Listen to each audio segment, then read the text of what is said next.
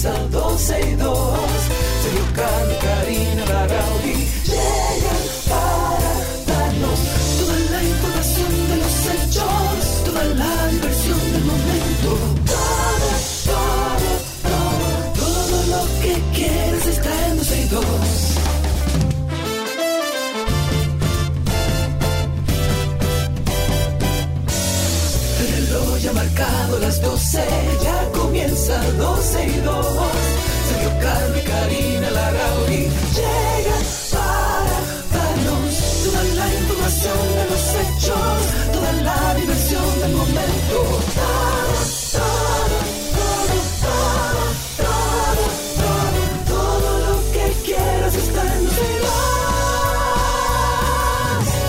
aire, ven, ya estamos al aire. Hola, saludos, buen- bienvenidos, buenas tardes. Tú no puedes, antes de abrir el micrófono, contarme una cosa así. ¿Por qué Conchole, men. Entonces, ¿uno qué hace? O sea, yo la veía ella ¿Pero sube el agresor o sube no, la víctima? La víctima.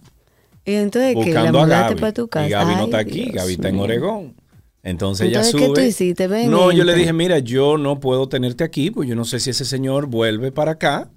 Eh, yo lo que te recomiendo es que vayas a, una, a un safe house. a una- 911, si no, no, a un- llame. no, tampoco pueden llamar al 911 porque el tipo estaba preso la noche antes. Yo, mira, óyeme lo que te voy a decir.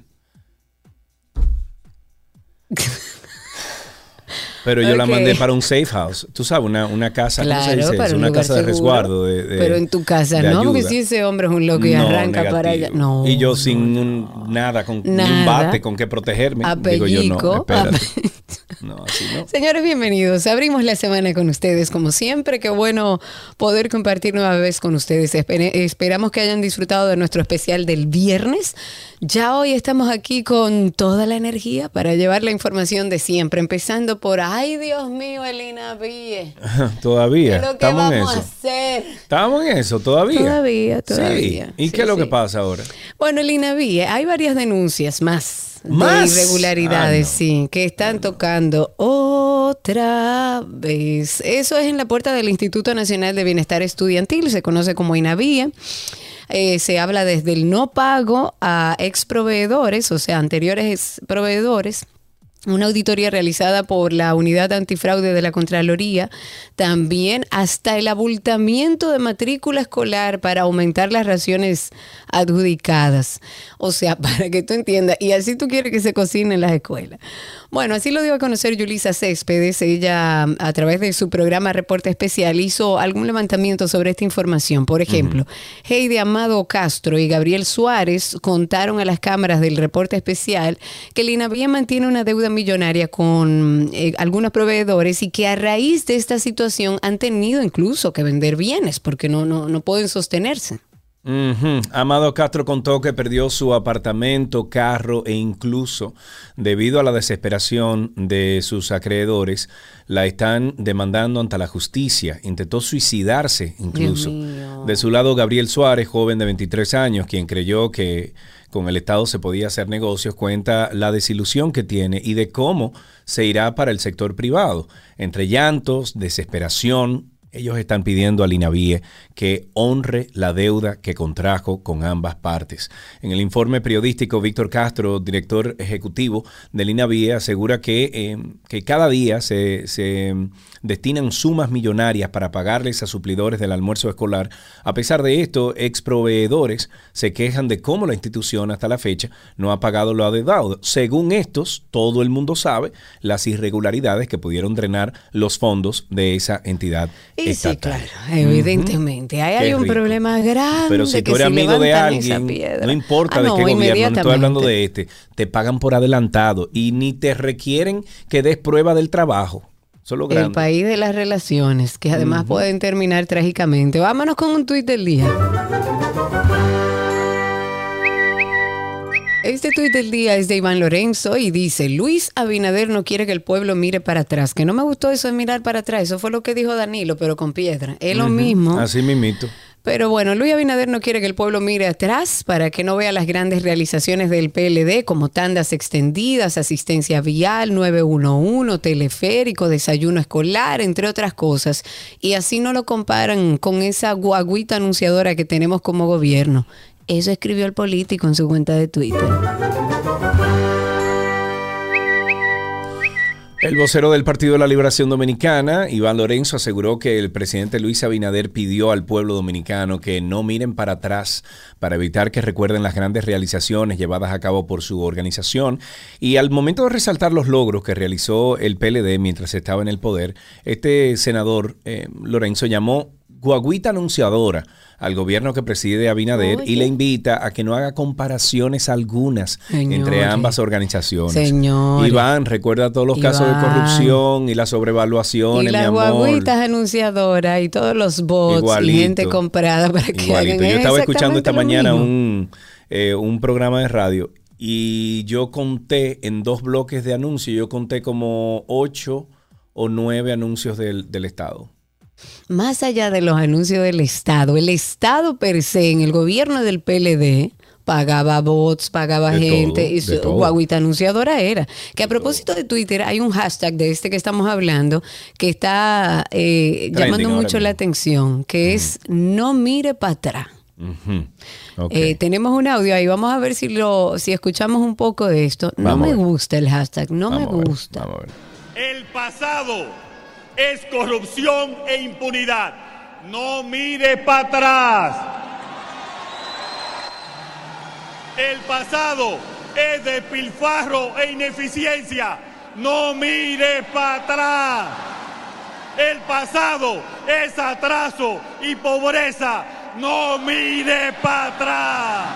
El pasado es abuso de poder. No mire para atrás mira para adelante, no mire para atrás. Mm. Muchas gracias a todos y a todas y que Dios bendiga al Partido Revolucionario Moderno y al pueblo dominicano. Muchas gracias. Ese es Abinader. Ese Abinader, pero como Bueno, está bien, era una actividad de partido, digamos que fue dentro pero él sabe hablar y ahí como que no. Como... Entonces, quien publicó esto es Gloria Reyes, quien todavía tiene una investigación pendiente y no ha dicho cómo fue que se perdieron 700 millones de pesos. Bueno, sí se ha dicho, se dijo como ahora lo que quiero saber es si están todos presos, dónde están, los presos. Exacto. Ah, lo que yo quiero saber dónde están las conclusiones. No se ha dicho todavía, o sea, eh, ¿cómo se llama? Ya para cerrar el caso no se ha dicho. ¿Cómo fue que pasó ese robo de 700 millones de pesos? Realmente no. Bueno, se dijo la mecánica con la que fue hecha, pero no veo a los presos, no veo un proceso judicial abierto. Todo el mundo bien y los 700 ahí. Exacto, hay que llegar hasta el fin de esa investigación. Pasando a otro lamentable hecho viral, el Ministerio Público está reunido en este momento con maestros y padres de la Escuela Comunitaria Mauricio Valls.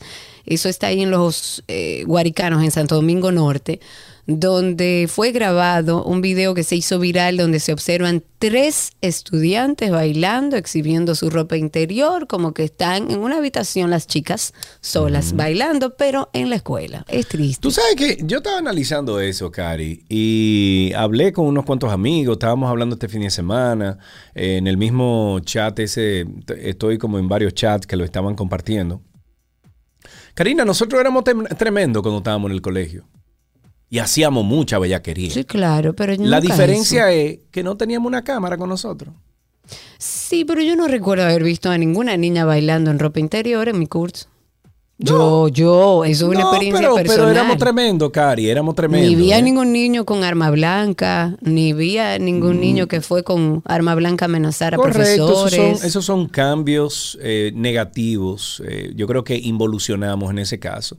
Pero a nivel de, de besito y besuqueador, nosotros éramos tremendos también. ¿eh? Lo que pasa es que no teníamos un teléfono arriba todo el tiempo. Y, y, y hacerme entender a los jóvenes que hay momentos para eso y hay espacios para eso que no es el colegio. Ahora, cuando tú hablas de, de arma larga, de gente desnuda, de te digo, eso, en ese sentido hemos involucionado, pero en el, en el, en el otro, en, en que uno era freco cuando chiquito, claro, que, uno, o sea, igual uno que era había tremendo. canciones también doble sentido, lo que pasa es, que se han ido extremando. Lo que pasa es que no teníamos cámara con nosotros. Claro. Ok, bueno, esto se veía venir de lo que voy a mencionar o, o hablar a continuación, y es que las pruebas nacionales que se aplicarán para el 2022 presentan ajustes en su diseño. Y esto es debido, obviamente, a estos dos años lectivos irregulares y una pérdida general del aprendizaje, según se expresa en las conclusiones de los resultados de una consulta nacional sobre los aprendizajes alcanzados y los procesos educativos desarrollados durante el año escolar 2020-2021. El 60.6% de los docentes entiende que sus estudiantes aprendieron menos que en años anteriores y solo 9.5% expresó que aprendieron más que en años anteriores. Algunos estudiantes no tenían computadoras y dependían del celular de los padres para conectarse y esto obviamente representaba un gran problema cuando la familia tenía varios niños en grados diferentes.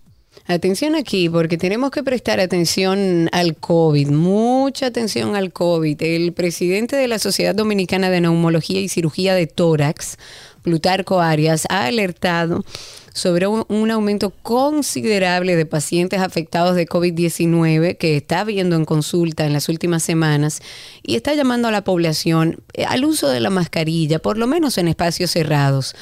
A diario los médicos del área están recibiendo entre 5 y 15 pacientes nuevos de COVID-19 en sus consultas y que además suman a los que ya vienen eh, en tratamiento por esta enfermedad, que recordemos que la positividad ha pasado de menos de un 5% a finales de mayo, que eran los números, a más de un 10% en los primeros 19 días de junio. Él dice, este médico, eh, y pasado ministro de Salud Pública, además, que no cree que haya una nueva ola de COVID, sin embargo, llama la, llama la atención la situación actual como un pequeño rebrote, un término similar a lo que ya ha reiterado el mismo Ministerio de Salud Pública, que dice que en el país no hay una nueva ola, pese al gran incremento de los casos. Entonces, dos cosas. Una, en lugares cerrados, si usted tiene una condición médica particular, use su mascarilla. Y dos, hay un grupo de vacunas de Pfizer por vencer para el día 30 de este mes. No dejemos vencer esas vacunas si todavía no nos hemos vacunado, si no hemos terminado nuestra serie de tres y cuatro vacunas que ya han sido aprobadas. Vaya a ponerse su vacuna. Hasta el 30 de junio ya asumo que a partir de ahí se empezará a pagar, así que aproveche esta oportunidad y termine usted y su familia todo el ciclo de vacunas. Siguiendo con las enfermedades virales, pero dentro de una nota curiosa, los dirigentes de la OMS, la Organización Mundial de la Salud, han anunciado que pretenden cambiar de nombre la viruela del mono. Su intención, dicen, es evitar el estigma que produce, que produce y abordar la imprecisión de su nombre actual, tal y como reconoce Gizmodo, un grupo de científicos internacionales publicó un artículo en Virological, así se llama la publicación, el medio, donde proponían este cambio. Argumentaban que la viruela del mono es un nombre inadecuado, tanto para el virus como para la enfermedad, sobre todo tras eh, los recientes brotes mundiales que dieron comienzo este año. El virus eh, debe su nombre a que fue descubierto en el 1950 en monos y en el 1970 que podía afectar a humanos, pero posteriormente se ha sabido que los huéspedes naturales del virus son ciertos roedores. Mm, o sea que no es un tema de, de, que alguien le molestó el nombre, sino que realmente no es coherente con lo que es la enfermedad. Eso es lo que entiendo. Exacto. Ok, en algunas notas internacionales, la lanzadera especial más potente que se ha construido en la historia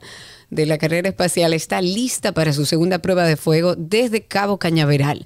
Todo está preparado desde una plataforma 39B, como se llama, del Centro Especial Kennedy que la misma, eh, bueno, se va de ahí mismo se lanzó el Apolo 10 en 1969 para la puesta a punto del cohete que transportará ya la nave espacial Orión, el buque insignia del programa Artemis de la NASA. Y la Agencia Espacial Estadounidense planea volver a enviar a astronautas a la Luna y a Marte. La hora H de esta prueba, la segunda después del intento fallido del pasado mes de abril, ya ha sido fijada para las 2 y 41 pm hora local, momento en el que dará comienzo la cuenta atrás de 10 minutos de duración. Bueno, una noticia que recorrió el mundo. Gustavo Petro es el primer presidente izquierdista electo en la historia de Colombia. En la segunda vuelta de las presidenciales del domingo, Petro obtuvo el 50.44% de los votos contra el 47.31% de su adversario, este el magnate de la construcción Rodolfo Hernández con más de 99.99 eh, o más bien 99.99% de las masas o de las mesas estructuradas.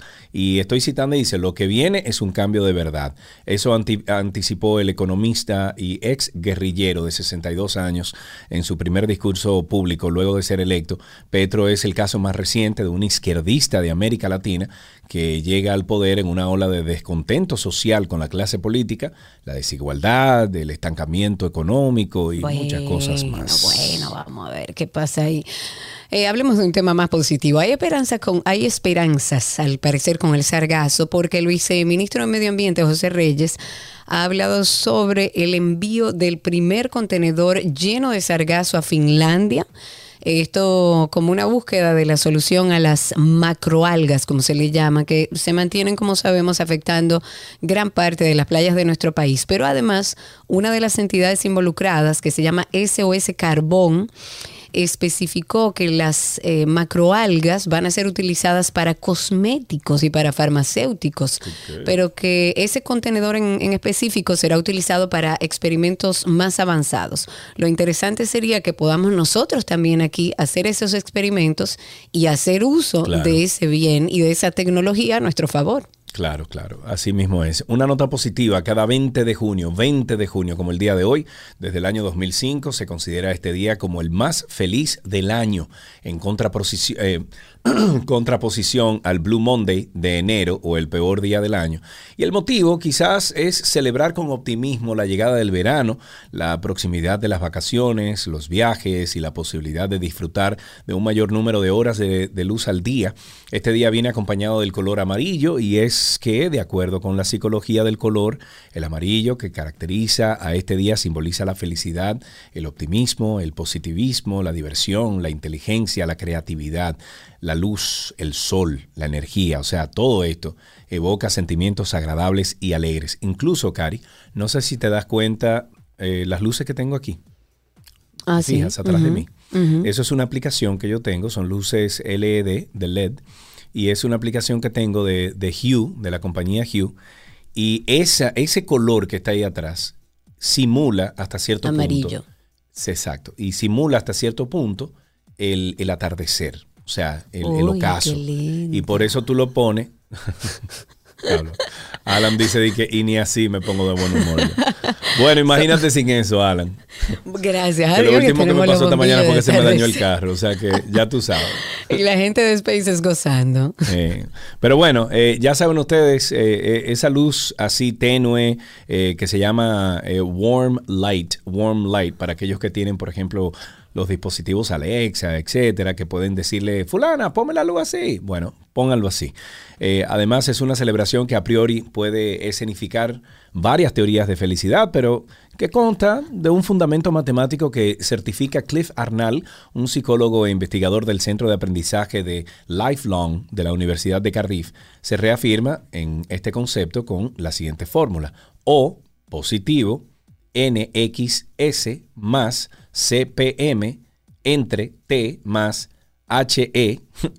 Suena el personaje. Yo sueno el personaje de, de cosa de.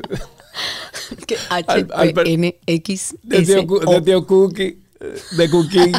te acuerdas? Esto claro es fácil. que sí. Que Parece difícil, pero eh, no lo es. Exacto. Bueno, ya tienen ustedes ahí. Eh, o sea, que vaya a tomar el sol. En, eh, cuando vaya a esconderse el sol, cuando ya esté muriendo la tarde, vaya y siéntese a tomar esos, esos rayitos de sol que son buenos. Y antes de finalizar, recordarles escuchar el episodio más reciente que estrenamos en Karina y Sergio After Dark. Ahí hablamos sobre lo que nadie nos explicó de la menstruación, señores. Que a las niñas no le explican todo, cómo funciona, qué es lo que pasa en su cuerpo, que eso es vida, no se le explica. Y tratamos en ese nuevo episodio de hacerlo como de una forma más relajada. Quizás pueda ayudar incluso a madres para que lo escuchen junto a sus hijas y puedan entender todo ese proceso del que tampoco se nos habla. En nuestro episodio de Karina y Sergio After Dark, el más reciente, pueden encontrarnos asimismo en cualquier plataforma, Karina y Sergio After Dark, o pueden buscarnos también en Google poniendo Karina Larrauri Podcast o Sergio Carlo Podcast. Ahí se suscribe, le da me gusta, comparte y a cualquier persona que usted entienda que puede servirle este podcast, pues envíeselo. Karina y Sergio After Dark. Mientras tanto, esta es la promo de uno de los episodios que están ahí. Escuchen ustedes. La adolescencia es una etapa de enormes cambios donde los jóvenes pasan de sentirse unos niños a querer ser vistos como adultos. Yo le llamaría el fin de la infancia y el inicio formal de la pubertad. Una de las etapas más determinantes para nuestras vidas y que reta de una manera u otra a nuestros padres. Adolescencia, etapa más difícil, retante, complicada, bella, dura. Porque tú sabes que el adolescente que ve la incoherencia de los padres dice, yo no sé por qué él me dice eso, él me dice que no diga esa mala palabra y a cada rato yo le digo decir. Él me dice que no engañe y yo lo oí diciéndole tal cosa al tío mío, porque además mira cómo habla mi mamá, mira cómo le habla a, a mi otro hermano. Entonces tú pierdes credibilidad, papá. Karina y Sergio, After Dark. Nos pueden buscar en todas las plataformas de podcast como Karina Larrauri o Sergio Carlo, incluso en el mismo Google. Usted pone ahí Karina Larrauri Podcast, Sergio Carlo Podcast y sale Karina y Sergio After Dark y también sale arroba 12 y 2. Así empezamos el programa de hoy. Gracias por la sintonía. Todavía queda mucho, mucho por compartir. Lo mejor de la web llega a ustedes gracias a Aeropack, mi courier.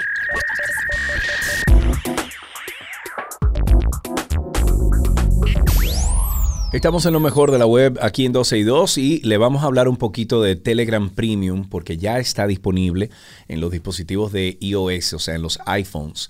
Y bueno, estando ya la versión Android aún en preparación, pero ya lanzaron la de los dispo- dispositivos iOS. Entonces, las funciones exclusivas de Telegram Premium son, se pueden enviar archivos de todo tipo, de hasta 4 gigabytes, me parece muy bien. Ideal para los canales que distribuyen contenido multimedia, por ejemplo nosotros también aquí en 12 y 2. Es posible descargar contenido a una mayor velocidad, la versión gratis tiene límites. Si sigues a muchos canales, la premium es la tuya porque ya está disponible seguir hasta mil canales de Telegram. Se pueden conectar cuatro cuentas en la misma aplicación. Es posible organizar chats en 20 carpetas diferentes con un máximo de 200 chats en cada carpeta. En general, eh, bueno, mejora el sistema de gestionar chats, ya que también hay nuevas funciones para autoarchivar y ocultar nuevos chats. Pero también, porque ahí no termina todo, va a aumentar la posibilidad de guardar hasta 400 GIFs favoritos. Eso es mucho. También permite tener 10 stickers favoritos. La biografía puedes ponerla más larga y puede incluso tener links la biografía. Es posible poner comentarios largos en contenido multimedia. Hay un botón para pasar de voz a texto, que esto no es muy innovador, que digamos, porque el asistente puede hacerlo, pero ahora el botón está en Telegram directamente. Aumenta la cantidad de reacciones y stickers y sus efectos. Se pueden poner distintivos y fotos de perfil animadas. Se van a eliminar los anuncios que puedan aparecer en algunos canales públicos y aumentan los iconos en la aplicación. Bueno, el precio de Telegram Premium, por ejemplo, en España es de unos 5.78 dólares al mes. Me lo encuentro mucho. Y se puede contratar desde la sección de configuración de la propia aplicación. Me lo considero mucho porque, por ejemplo, el Twitter Premium son 2 dólares solamente, 1.99. Claro, Y ahí claro. tienes muchísimas cosas. O sea, si ellos lo hubiesen puesto a 2 dólares, 3 dólares, me lo, me lo encuentro bien, pero casi 6 dólares es un dinero. Claro que sí. Mira, queremos felicitar a la dominico-francesa Eleonor Caroit. Ella ganó un puesto, una dominicana que ganó un puesto eh, este domingo en el Parlamento de Francia con, bueno, casi el 60% de los votos eh, correspondientes a los franceses que residen en América Latina y el Caribe. Así que felicidades para ella, orgullo dominicano. Y recuerden además que si quieren ampliar estas informaciones de lo mejor de la web, en nuestra página 12y2.com actualizamos todos los días para que ustedes puedan tener cada mañana, cada mediodía, un espacio donde puedan actualizarse con todas las noticias. 12y2.com y hasta aquí lo mejor de la web.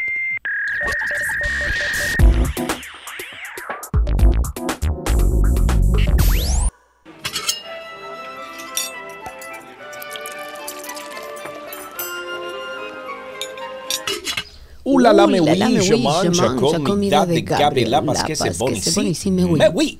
Hola. oui, hello, feliz lunes. ¿Cómo Hola, están? lunes! Hola, lunes.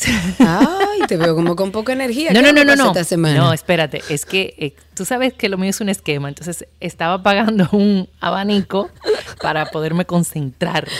Entonces bien. ahora sí. Hola, lunes. Hola, ¿Cómo lunes. están? Todo bene. A ver, vamos a empezar una semana de la que yo no voy a ser muy partícipe porque yo y el pepino no somos muy amigos, más que para ponérmelo en los ojos. Bueno, ríete vamos- porque somos dos. Ah, ok, bueno, pero vamos a ayudar a aquellas personas que sí le gusta el pepino y quiere que le demos una semana con pepino, a propósito de que hace mucho calor y el pepino es súper refrescante. Y si no, usted coge la pela y se la pone en los ojos que dicen que es muy bueno para eso. Hoy que preparamos, Gaby. Primero, déjame decirles que ayer nos vino a visitar, pero no sé por qué se me fue de repente. Aquí estuvo Pipo. Nuestra querida Raíl ay, estuvo qué lindo. por aquí, me vino a saludar y todo. Nos tiramos una foto, dijo que le iba a subir al chat del, de, o sea, al grupo de, de 12 y 2. Entró a la tienda, yo fui a atender a unos clientes y no la volví a ver. People, me encantó verte, me encantó conocerte. Qué pena que no nos volvimos a, a ver a- ayer, pero esta es tu casa y, y bueno, qué placer y qué alegría, porque habían varias personas que estaban en la mesa y yo le decía, miren, ella es People y se, se reían muchísimo porque ella también es un personaje y es parte de nuestro equipo. un beso para ti, Railsa, gracias de verdad. Y bueno, tomando en cuenta lo, de la, lo del pepino, sí te decía que yo tampoco soy fan porque no lo como, eh, para serles sincero. O sea, que si digo que, que es rico, voy a decir por testimonios de otras personas. Claro. Pero para que se rían, a mí me encanta picar el pepino. O sea, de verdad, eh, el corte del pepino lo disfruto muchísimo porque tiene una, una textura firme, hace un corte súper agradable con, con el filo del cuchillo. Es de verdad que a mí lo que es el melón, la sandía y el pepino me encanta cortar, pero ninguno de los tres lo, lo puedo comer. No porque no me gusta, quisiera comerlo, pero me caen súper pesados. Pesado, eh, sí, tú lo has dicho. Sí, pero de verdad que, que me encanta, me encanta cortarlos. Y quiero hacer esta semana porque he estado justamente trabajando algunas recetas con, con él. Al querido Don le fascina el pepino. Y como muy bien decías, es muy refrescante. Y lo vamos a sacar un poquito de, lo convencional que nosotros tenemos, que es simplemente cortarlo, hacerle una vinagreta o ponerlo en una ensalada. eh, y, y de una forma, vamos a decir, aburrida. Aquí le vamos a dar otro, otro giro. Y vamos a estar utilizando en esta semana el pepino tipo japonés, que es algo más chiquito, eh, que es, es- es inclusive más firme, más pequeñito, ustedes lo van a encontrar. No es el típico pepino grande que, aunque vamos a hacer algunas eh, recetas también con esto, pero vamos a utilizar mayormente el pepino pequeño. Así que pongan atención a esta semana que se pinta bastante refrescante, hace un calorazo. No sé por allá cómo están, pero aquí Uf, hace mucho calor, calor. Eh, recuerden de hidratarse, recuerden de tomar mucha agua y como bien Karina decía, ella se la pone en los ojos, pero también usted puede tomar rodajas de pepino, colocarlas en, un, en una jarra con agua y le pone hojitas de menta, saboriza su, su agua y es mucho más agradable si usted no es de los que tolera mucho beber esa agua que algunas veces sí cae pesado, pero vamos a buscarle la vuelta de que sea más rica. Entonces usted le corta unos cuantos pepinos, le agrega unas hojas de menta o de hierbabuena y le da un toque bastante agradable. Hoy vamos a hacer unos pepinos encurtidos.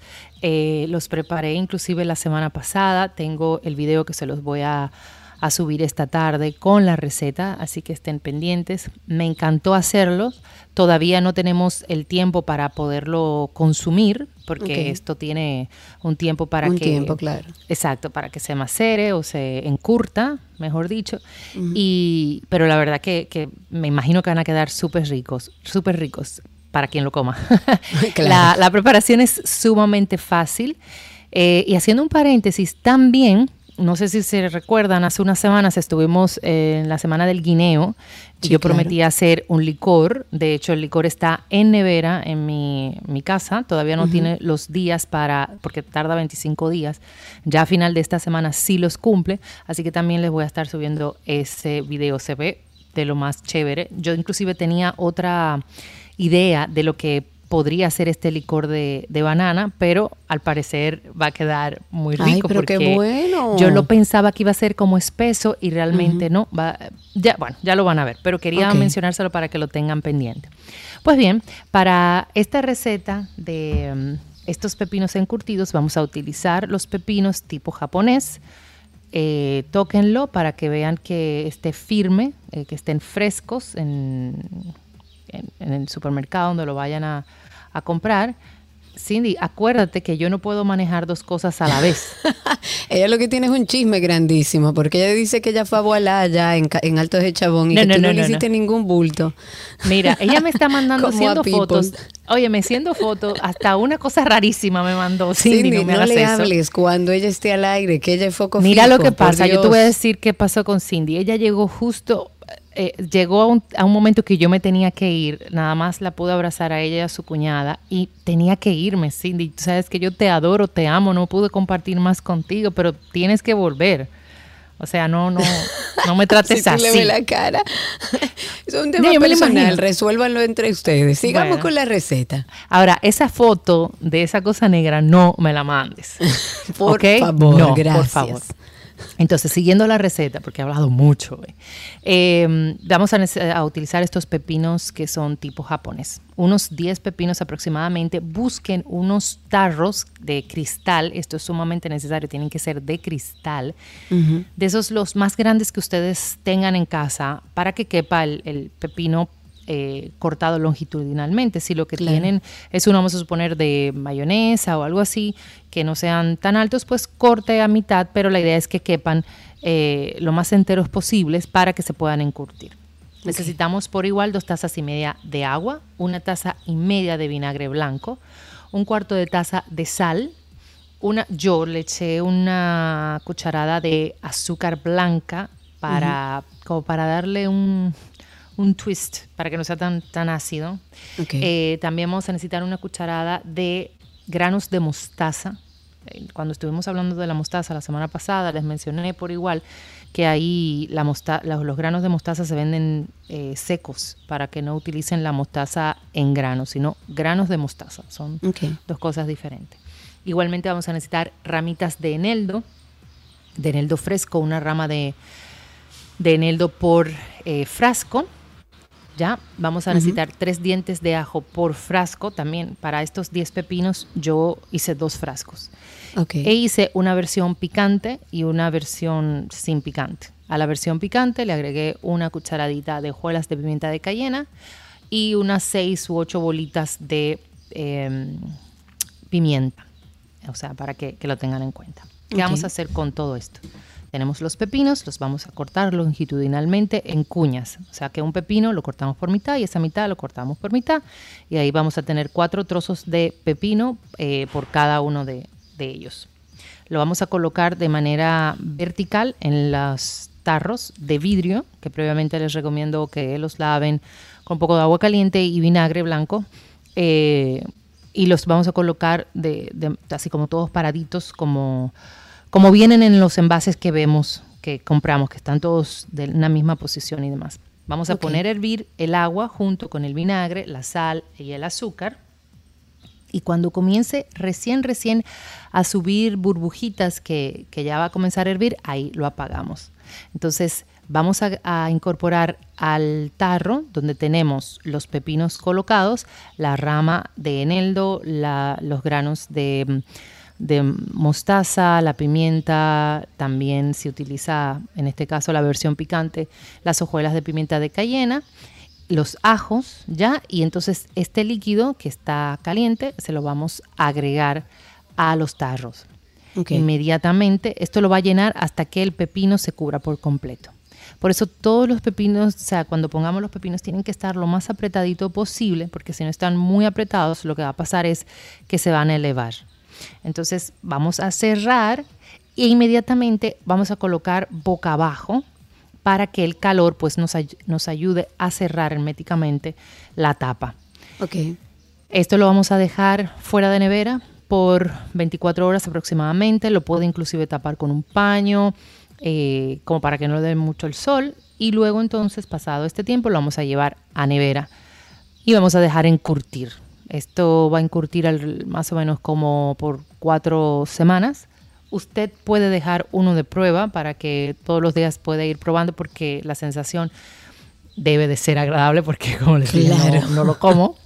Eh, pero quedan bellísimos y es un, por decirlo así, es un proyecto que quizás ustedes puedan hacer para regalar o que ustedes mismos puedan luego consumir en casa, porque el, el pepino dentro de todo ayuda mucho a calmar la ansiedad cuando ustedes tienen hambre, cuando están en una dieta o algo, sumamente bueno por, porque es crujiente. Y aparte puede ser cualquier... eh, yo tengo un amigo que dice que son amansalocos los, los pepinos, porque tú como que entretienes comiéndote un pepino. Claro. Y lo puedes utilizar en hamburguesas, lo puedes utilizar como una guarnición incluso hasta de carne, de un pescado, todo, porque son sumamente agradables.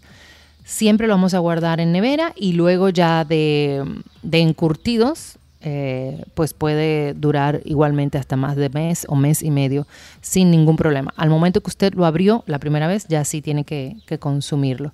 Recuerden de ponerle la fecha de que inició todo el proceso y la fecha que lo abrió para saber su fecha de caducidad. En nevera, fresquito, frito y voilà. Y en nuestra página siempre 12y2.com, en el enlace de la receta, ustedes pueden conseguir siempre todas las recetas de Gaby, 14 años de recetas. 12y2.com, si tienen una pregunta, si quieren compartir con nosotros el resultado de lo que hizo en su casa, recuerden que estamos en redes como arroba 12y2 y gabriela.reginato. Gaby, gracias. Un beso enorme y nos escuchamos mañana. Chao, chao. Así será. Bye, bye, Gaby. Un abrazo y hasta aquí nuestra receta del día.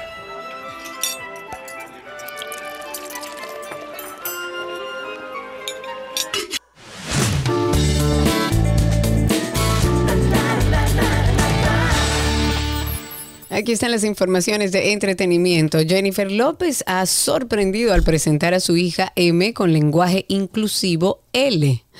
Pese a que Jennifer López se separó hace tiempo del ex de los Yankees de Nueva York, Alex Rodríguez, y ahora presuntamente se casó en secreto con el actor Ben Affleck, esta diva latina sigue ligada al mundo del béisbol, pues se presentó en el famoso Dodger Stadium en Los Ángeles y J-Lo brindó un concierto el pasado jueves 16 de junio ahí en el recinto deportivo de California y su hija M la acompañó en el escenario para entonar un par de temas que canta bellísimo.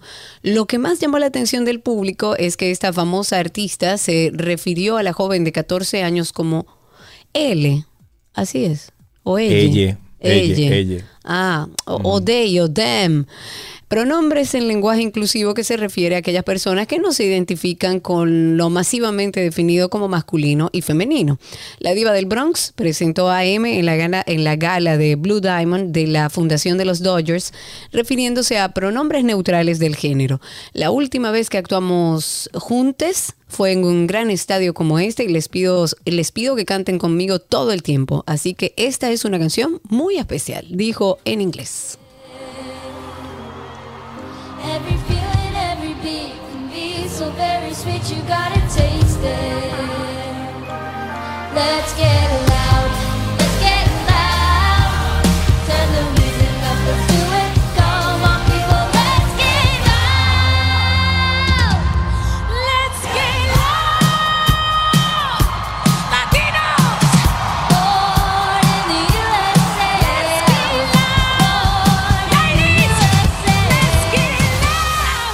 En el documental de Jennifer López se ve exactamente cómo prepararon ese espectáculo y eso que estaban escuchando ustedes ahí. Está bastante interesante el documental, lo vi el otro día. En otra noticia, el director de cine Paul Haggis fue detenido para una investigación en torno a denuncias de que agredió sexualmente a una mujer en el sur de Italia. Haggis tiene 69 años de edad, está en Italia para un festival de cine que comienza mañana en Ostuni, un poblado turístico en la región de Puglia, en el tacón de la bota italiana. La agencia de noticias La Presse, La Presse, La Prensa y otros medios locales publicaron un comunicado de la Fiscalía en el cercano poblado de Brindisi, según el cual están investigando denuncias de que una joven extranjera fue obligada a tener relaciones sexuales no consensuales durante dos días. Haggis, canadiense de nacimiento, es director, productor y guionista y ganó un Oscar en el 2006 por la película Crash. En otra noticia, Jamie Spears, padre de la cantante Britney Spears y quien estuvo a cargo de su tutela por varias décadas, está ahora demandando a su hija por difamación desde las redes sociales para arruinar su nombre. Señores, nunca va a acabar ese lío. Jamie, padre de Britney, quiere que Britney declare por las denuncias que ha hecho sobre cuando estaba bajo su tutela, entre ellas que fue obligada a ir a terapia, que dio ocho tubos de sangre para recibir tratamiento médico y que no se le permitió tomar analgésicos. Eso, según informa el portal TMC, que como siempre son los primeros en obtener los documentos de la demanda. En su demanda, Jamie Spears subraya que esta intérprete de Toxic lo ha difamado sin descanso en Instagram y que tiene la intención de seguirlo haciendo en sus próximas memorias. En otra noticia, la película Carajita, Carajita, una producción dominico-argentina, ganó el premio al mejor largometraje iberoamericano de ficción y otros tres premios en el Fest- Festival de Guadalajara, en México. Esta película fue galardonada además con los premios de mejor director para Silvina Schneisser y Ulises Porra, mejor actriz para la protagonista Magnolia Núñez y mejor fotografía para Iván ese Iván, y Sergio Armstrong. Bueno, felicidades para ellos. La productora de Warner Bros. y la plataforma de alquiler de alojamientos Airbnb están ofreciendo en alquiler una estancia en la famosa furgoneta The Mystery Machine o la máquina del tiempo, en la que viajaban el perro Scooby-Doo y su pandilla. No, del tiempo no, la máquina, la máquina ¿Del de, del misterio. Mm, bueno, Sí, sí, del misterio, sí, sí, Mystery claro, Machine, sí, pero regularmente se traduce como la máquina del tiempo. Pero bueno, sí, es en español se decía Machine. máquina del tiempo, que no tenía nada que ver con el tiempo, tenía que ver no con nada. el misterio. Bueno, pero así se decía. Según el anuncio colgado en esta plataforma, el actor Matthew Lilar, quien interpretó a Shaggy, el eterno compañero de Scooby-Doo, alojará a los huéspedes en esta furgoneta convertida en caravana. ¡Qué chulo! Está aparcada ahí en la costa de Malibú, en el sur de California. Esta estancia, que se ofreció a, uno, a a solo unos 20 dólares por noche, fue, por supuesto, reservada rápidamente. La máquina del misterio fue extremadamente popular y las tres noches disponibles, que son 24, 25 y 26 de junio, se reservaron en cuestión de minutos. Oye, eso. Miren, señores, ahí está After Dark. Hay un nuevo episodio, pero siempre tenemos uno que otro tema interesante que tratar con ustedes. La adolescencia es una etapa de enormes cambios donde los jóvenes pasan de sentirse unos niños a querer ser vistos como adultos. Yo le llamaría el fin de la infancia y el inicio formal de la pubertad. Una de las etapas más determinantes para nuestras vidas y que reta de una manera u otra a nuestros padres. Adolescencia, etapa más difícil, retante, complicada, bella, dura. Porque tú sabes que el adolescente que ve la incoherencia de los padres dice, yo no sé por qué él me dice eso, él me dice que no diga esa mala palabra y a cada rato yo le digo decir. Él me dice que no engañe y yo lo oí diciéndole tal cosa al tío mío, porque además mira cómo habla mi mamá, mira cómo le habla a, a mi otro hermano. Entonces tú pierdes credibilidad, papá. Karina y Sergio, After Dark. Nos pueden buscar en todas las plataformas digitales como Karina Larrauri o Sergio Carlo. Y lo puede hacer en Google también si agrega la palabra podcast. O sea, Karina Larrauri Podcast y Sergio Carlo Podcast. Y ahí salen absolutamente todos, todos los networks y plataformas en las que estamos, que son muchas. Karina y Sergio After Dark. Ya regresamos con mucho más aquí en 12 y 2.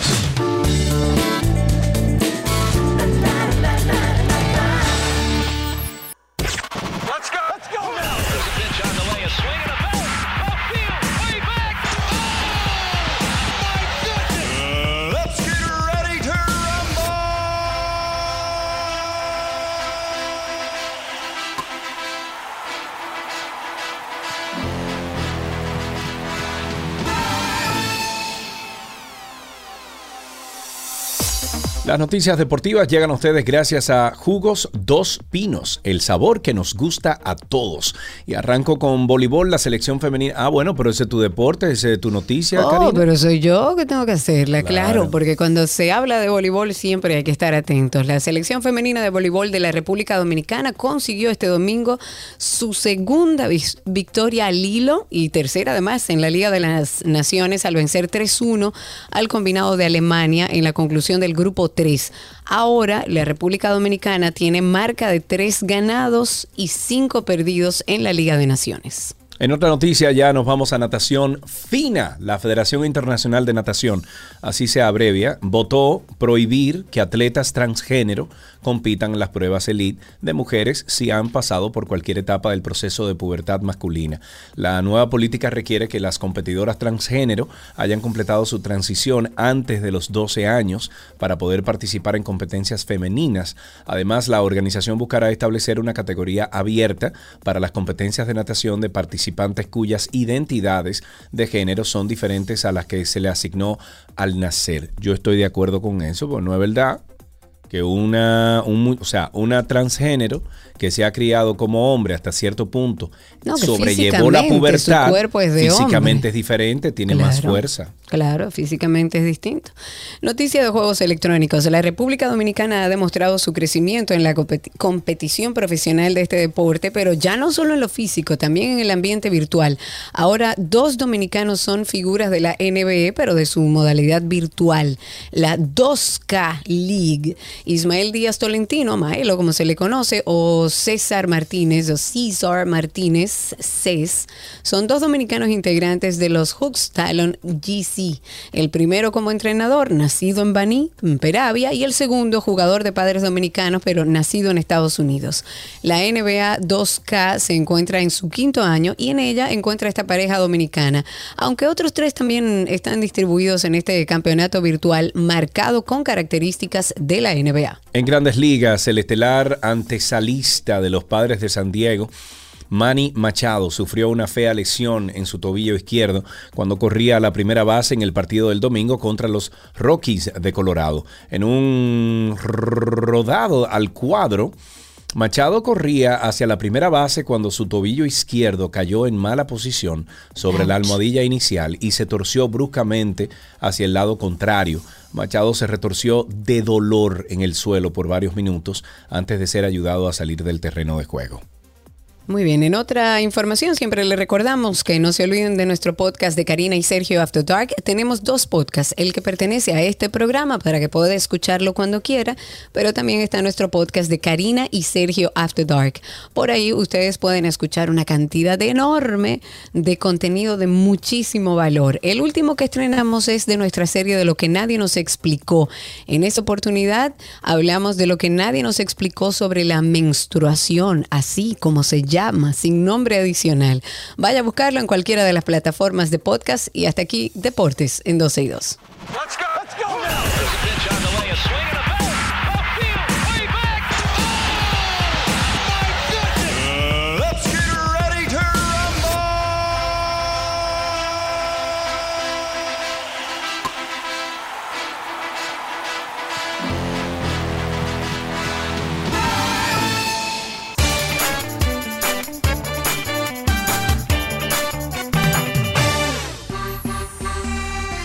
Aquí nos reencontramos en nuestra cita como para respirar un poco, para relajarnos a través de la música. Hoy vamos a escuchar Glad You Came por The Wanted. Make you glad you came. Esta canción, en español, Me alegro que hayas venido, es una canción de la boy band británico-irlandesa The Wanted, tomado como el segundo sencillo de su segundo álbum de estudio, se llama Battleground. El miembro de la banda Tom Parker dijo que cuando escucharon por primera vez Glad You Came, sabían que tenía que ser el primer sencillo del álbum, ya que todos sintieron que era un sonido nuevo, refrescante, además una canción perfecta para el verano que realmente como que te pone de humor para una fiesta. El miembro de la banda Nathan Sykes dijo que Glad You Came estaba destinada a ser una canción muy positiva sobre ir a una fiesta. Es por esto que la escogimos en el día de hoy para que entrara a nuestra lista de canciones positivas. The sun goes down, the stars come out, and all that counts is here and now. My universe will never be the same. I'm glad you came,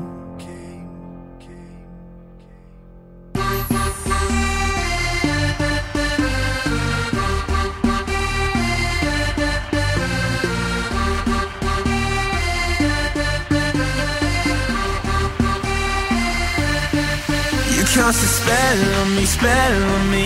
You hit me like the sky fell on me, fell on me.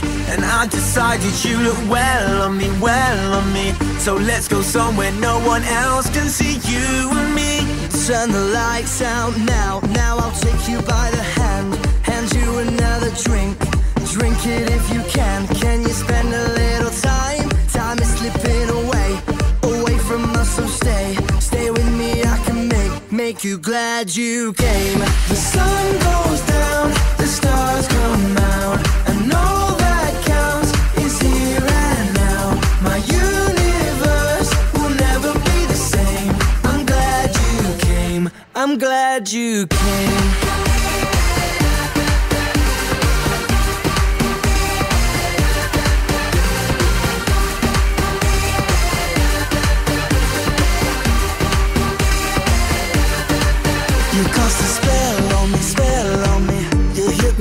Sky fell on me, fell on me. And I decided you look well on me, well on me. So let's go somewhere no one else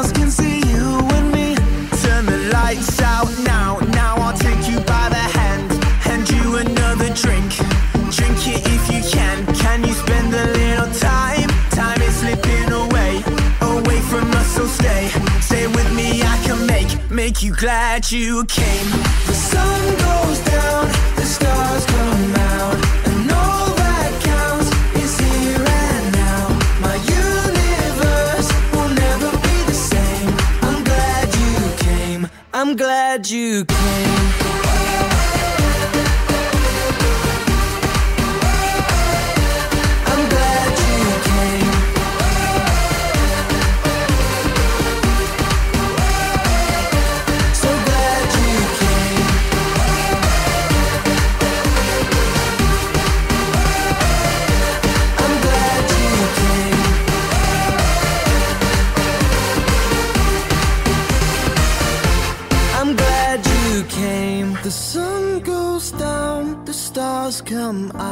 And all that counts is here and now. My universe will never be the same. I'm glad you came.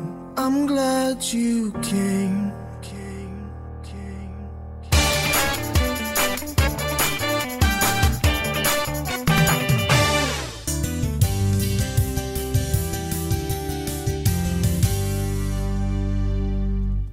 Ok, estamos aquí y tenemos... Y, y ese es el bumper de seguridad, ese no es el bumper de seguridad. No, Karina. tenemos una conversación. Vamos a tener una Ah, conversación con nuestro querido Aitor Palacios, porque él es, bueno, ustedes saben, lo conocen ya, ha estado con nosotros, experto en seguridad, presidente de la Asociación Dominicana de Empresas de Seguridad Electrónica, además CEO y señor en jefe de Alerta, que es una empresa dominicana líder en sistemas y servicios de seguridad. A propósito de todo este tema de seguridad del que hemos estado hablando, quisimos invitar a Aitor para que nos traiga algunos consejos de seguridad a propósito de toda esta ola de delincuencia. Amigo, bienvenido. Muchísimas gracias por estar con nosotros. Hola Sergio, hola Karina, muchas gracias por la invitación y un placer estar aquí de nuevo con ustedes. Para nosotros también, mucho tiempo sin venir, Aitor, por Bastante, Dios. bastante. Y bueno, en un momento como el que estamos viviendo, siempre es importante conversar un poco contigo. ¿Cómo podemos hacerle frente? ¿Qué consejos tú le darías a la ciudadanía en torno a esta situación que estamos viviendo para protegernos un poco? Bueno, pues la verdad es que los consejos eh, casi siempre son muy parecidos, pero sí es verdad que tenemos que tomar en cuenta que ha cambiado un poquito la, la situación eh, con respecto a, a la delincuencia y, y la forma ¿no? en que se están cometiendo eh, los delitos. Yo creo que a nivel no solamente de República Dominicana, pero, pero en otros países también se está viendo una tendencia Sí, de, claro. de aumentar la inseguridad. Eh, muchos de esos frutos, se habla de la, de la pospandemia, ¿no? Eh, creo que le echamos la culpa de todo a la, a- a- a la pandemia. Pero, pero sí es verdad que, que con la seguridad eh, sí ha habido un efecto de mucha incertidumbre en la gente, mucha crisis Claro. económica, eh, pérdidas de trabajo, pérdidas de empleo, situaciones laborales eh, complicadas. Se, fue- se, vio cómo se dispararon también todos los índices de violencia doméstica también en, en- en muchos países. Y el índice también del costo de la vida que se ha Correcto, elevado sí, todo. Sí, se ha elevado todo. Entonces, bueno, hay muchas situaciones económicas por las que se están atravesando. Los gobiernos eh, también a, ni- a nivel mundial, eh, muchas de las ayudas que, que tuvieron durante la pandemia se han ido quitando, se han ido eliminando. Y bueno, todo eso es un caldo de cultivo, ¿no? Para que, para que la delincuencia eh, pues tome una, una nueva dimensión y, y en República Dominicana pues no estamos exentos de lo que está sucediendo Claro.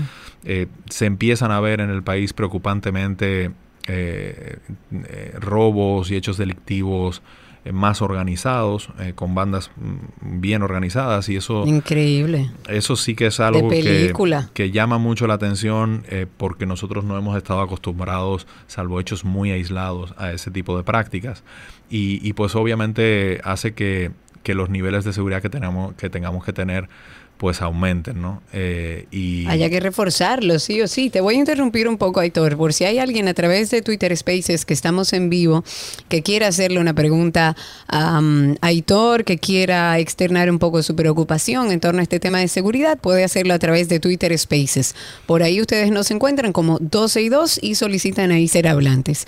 ¿Cómo arrancamos con estos consejos que podemos darle, Aitor, a nuestra audiencia?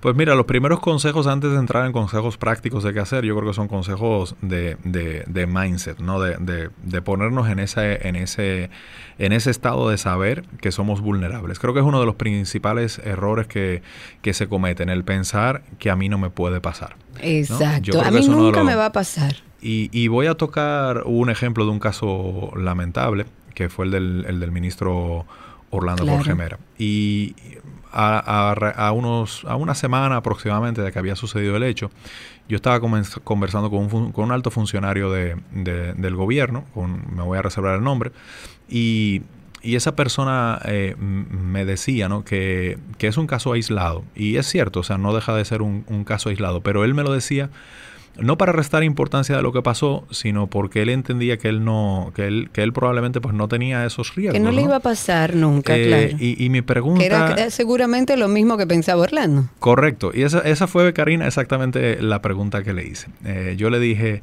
si tú hubieses hablado con Orlando un par de días antes de que sucediera eh, el hecho, y- o, o si esto le hubiese pasado a otra persona que no hubiese sido Orlando Jorge Mera, eh, ¿qué tú crees que hubiese pensado Orlando Jorge Mera? ¿Que él tenía a un Miguel que podía hacer eso? ¿O, o él hubiese pensado Exacto. que era un caso Exacto. aislado y que a él no le iba a suceder?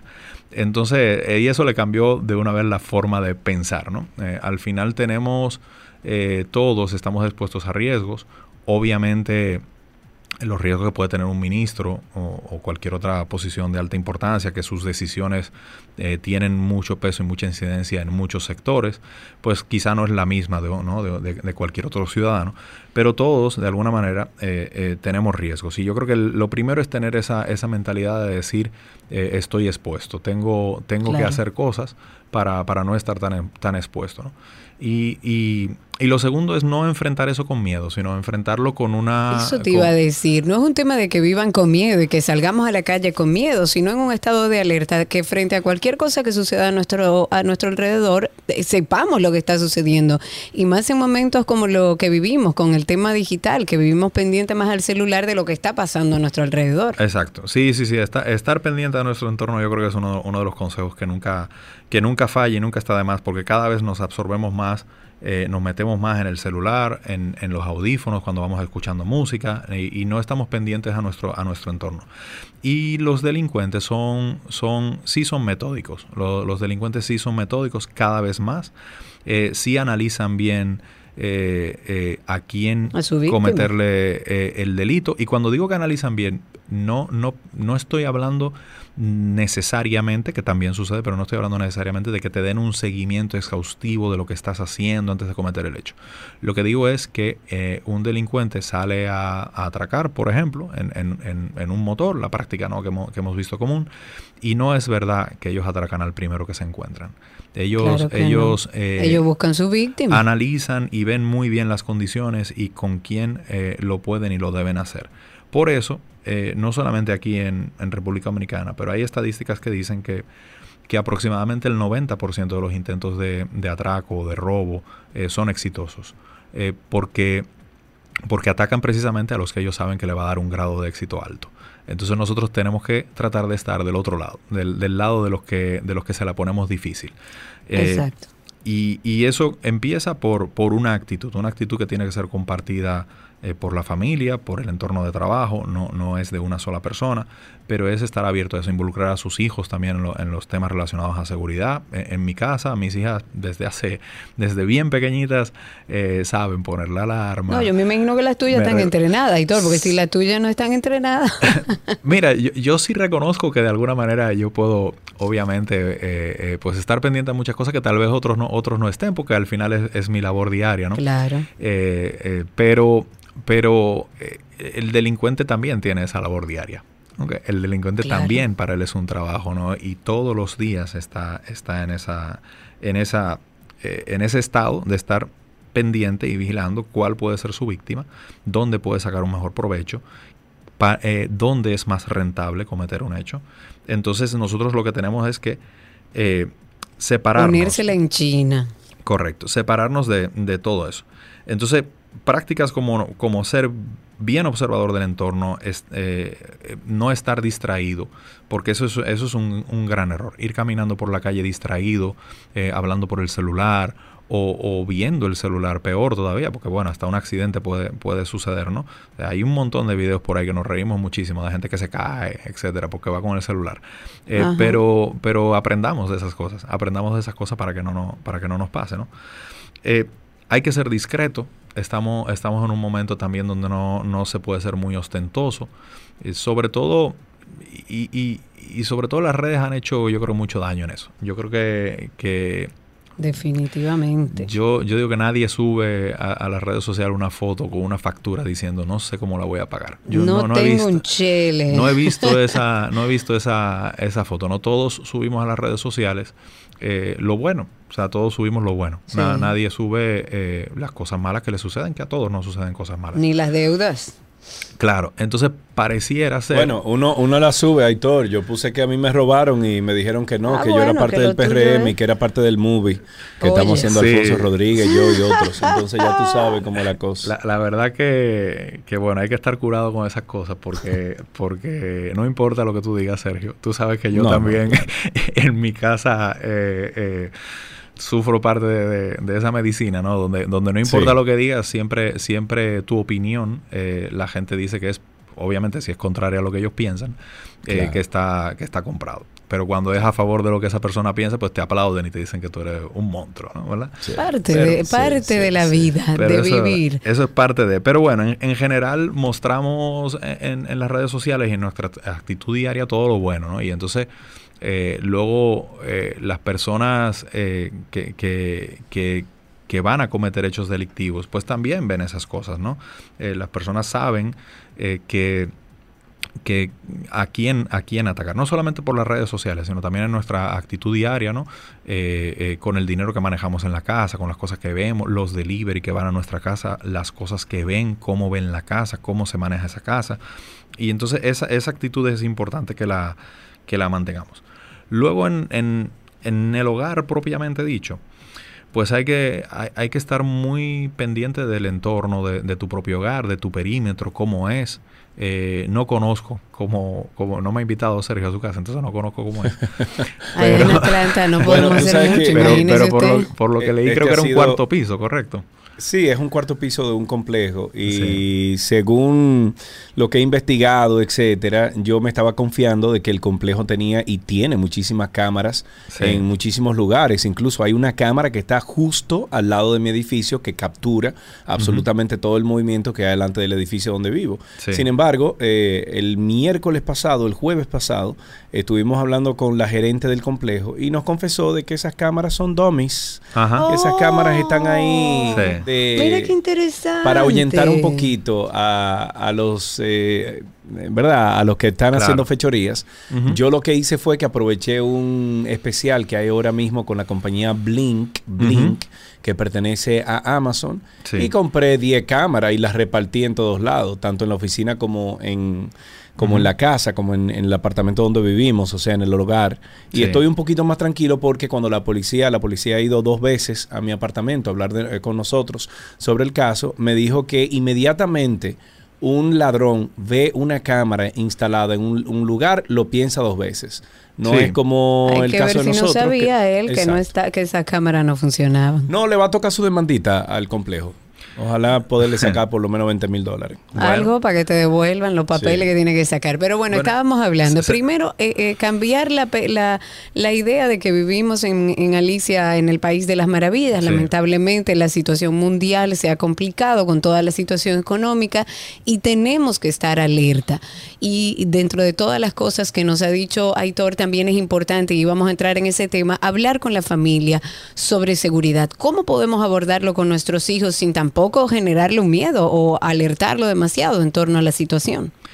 Miren, la, la verdad es que con los niños aprenden con la práctica. Yo creo que, que es la mejor manera de, enseñarle a los niños con la práctica. Eh, y haciéndole, eh, depende mucho de la edad, obviamente, con cada edad diferente, ¿no? Pero haciéndole muchas Claro. analogías con cosas que ellos ya conocen, que ellos ya conocen, ¿no? Eh, por ejemplo, eh, a mi hija, la más pequeña, Ainhoa, que tiene nueve años ahora, nosotros tenemos una, un- para, para entrar a la casa tenemos unas cerraduras digitales que, que, bueno, podemos activar y desactivar desde el celular, pero también tiene un, un- un teclado, ¿no? Que con una clave se puede entrar. Ahí no se sabe la clave, pero a Ainhoa se le dice que esa clave no se le puede dar a nadie. Pero si el, el mensaje se queda en eso, que esa clave no se le puede dar a nadie, pues es un mensaje como muy vacío, porque no ella no, ¿Por qué no no? entiende por qué, ¿no? Claro. Entonces, bueno, eh, cuando le empiezas eh, a, a decir a ella, eh, tú le darías eh, eh, una llave eh, física, o sea, una, una llave que ya está más acostumbrada a alguien que tú no conoces. O, o tú crees que yo le debería dar la llave de mi, de mi vehículo a, a un desconocido y le digo, mira, a- agárrame esa llave ahí para que, mientras tanto, porque no la quiero tener en mi bolsillo. o algo". Claro. Eh, Muy bien. La clave que tú te sabes eh, es lo mismo. Una persona que Es entre una llave, eh, claro. va a poder entrar, etcétera. Entonces, bueno, ella me dice, sí, pero tenemos alarma. Y yo le digo, sí, claro, tenemos alarma, pero ven, vamos a hacer un ejercicio. Yo voy a poner el iPad de tu mamá aquí en la sala. Ok, vamos a activar la alarma. Entonces, yo, tú vas a entrar con la clave y te vas a llevar el iPad. A ver en cuánto tiempo lo hace. Y lo cronometro y todo hicimos ese ejercicio. Entonces, ella ve que es súper fácil hacerlo. Y que aunque la alarma suene, en 15 o 20 segundos ella está fuera de la casa con el iPad, ¿no?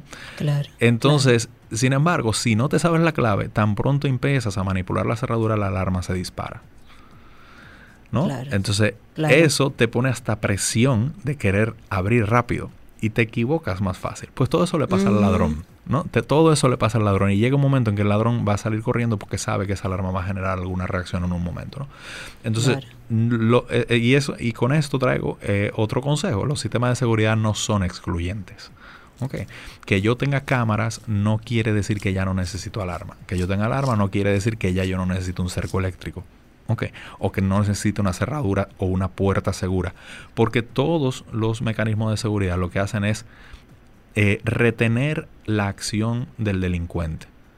El Retardarla, Retardarla. si él quiere Necesita entrar- más tiempo para hacerlo.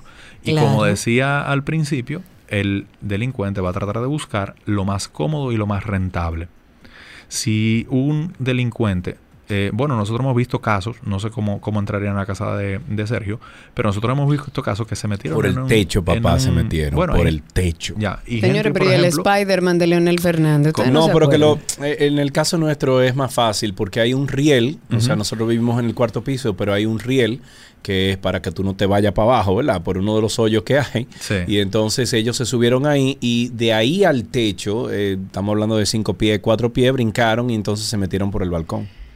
Sí, bueno, yo tengo un caso de, de un- de unos amigos aquí eh, muy, muy queridos, bueno, amigos también de, de, de Karina, de Fede, eh, que, que les eh, entraron a robarles en un piso, creo que es un piso, un piso 8 que ellos viven, eh, que por el sitio donde entraron, no es- es- o, sea, es- es- o sea, a mí me dicen, Aitor, si tú saltas por de ahí ahí, te doy un millón de pesos. Yo no lo intento, o sea, no, no, no hay forma, ¿no? Te mata. Entonces, eh, pero lo- el- el- los ladrones lo hicieron, ¿no? Y entraron a su apartamento eh, eh, por una ventana que estaba abierta. Eh, pero esa ventana que estaba abierta se veía desde abajo que estaba abierta, ¿no? O sea, eh, lo que quiero decir, es muy raro que un ladrón dé un salto como el que dio para ver luego si la ventana estaba abierta o estaba cerrada, ¿no? Eh, por eso siempre digo que hay que poner impedimentos, ¿no? Hay que poner impedimentos y ser precavidos eh, eh, con ese tema, ¿no? Yo eh, tengo algo que quiero cambiar en mi casa, precisamente, y lo traigo de ejemplo, ¿no? Que son la- las ventanas de cristal tienen un seguro en el, en el, en el y vuelvo y digo, yo soy tal vez medio paranoico eh, No, o me fijo en muchas eso, cosas, ¿no? muy bien. Pero, te- pero tengo unas ventanas que, que cierran corredizas y que tienen un seguro en el centro de la, de la ventana, ¿no? Eh, eh, para que la ventana luego no se abra. Eh, pues ese seguro se ve desde fuera, porque es grande, es una palanquita grande. Entonces desde fuera Ah, yo me di cuenta en el- que las ventanas del segundo piso alguien puede ver y saber si el seguro está puesto o no está puesto. Entonces yo digo, no, no, eso hay que cambiarlo porque eso no puede Yo no estar puedo así, ¿no? decir, la ladrón está abierta mi ventana. Correcto. En- Aitor, déjame pararte ahí dos segunditos porque Claro. tengo a Joaquín hace un ratito con la mano arriba que quiere hablar con nosotros. Joaquín, habilita tu micrófono, tu pregunta o comentario para Aitor. Buenas. Ah, no tengo eh, no tengo interferencia con la que estoy en radio. Está perfecto, cuéntanos. Ok, perfecto. Ah, no, que a mí hubo una vez que yo estuve en Santo Domingo y tuve la precaución. O sea, cuando uno tiene ese, ese, ese sexto sentido, como que alguien te está siguiendo. Correcto.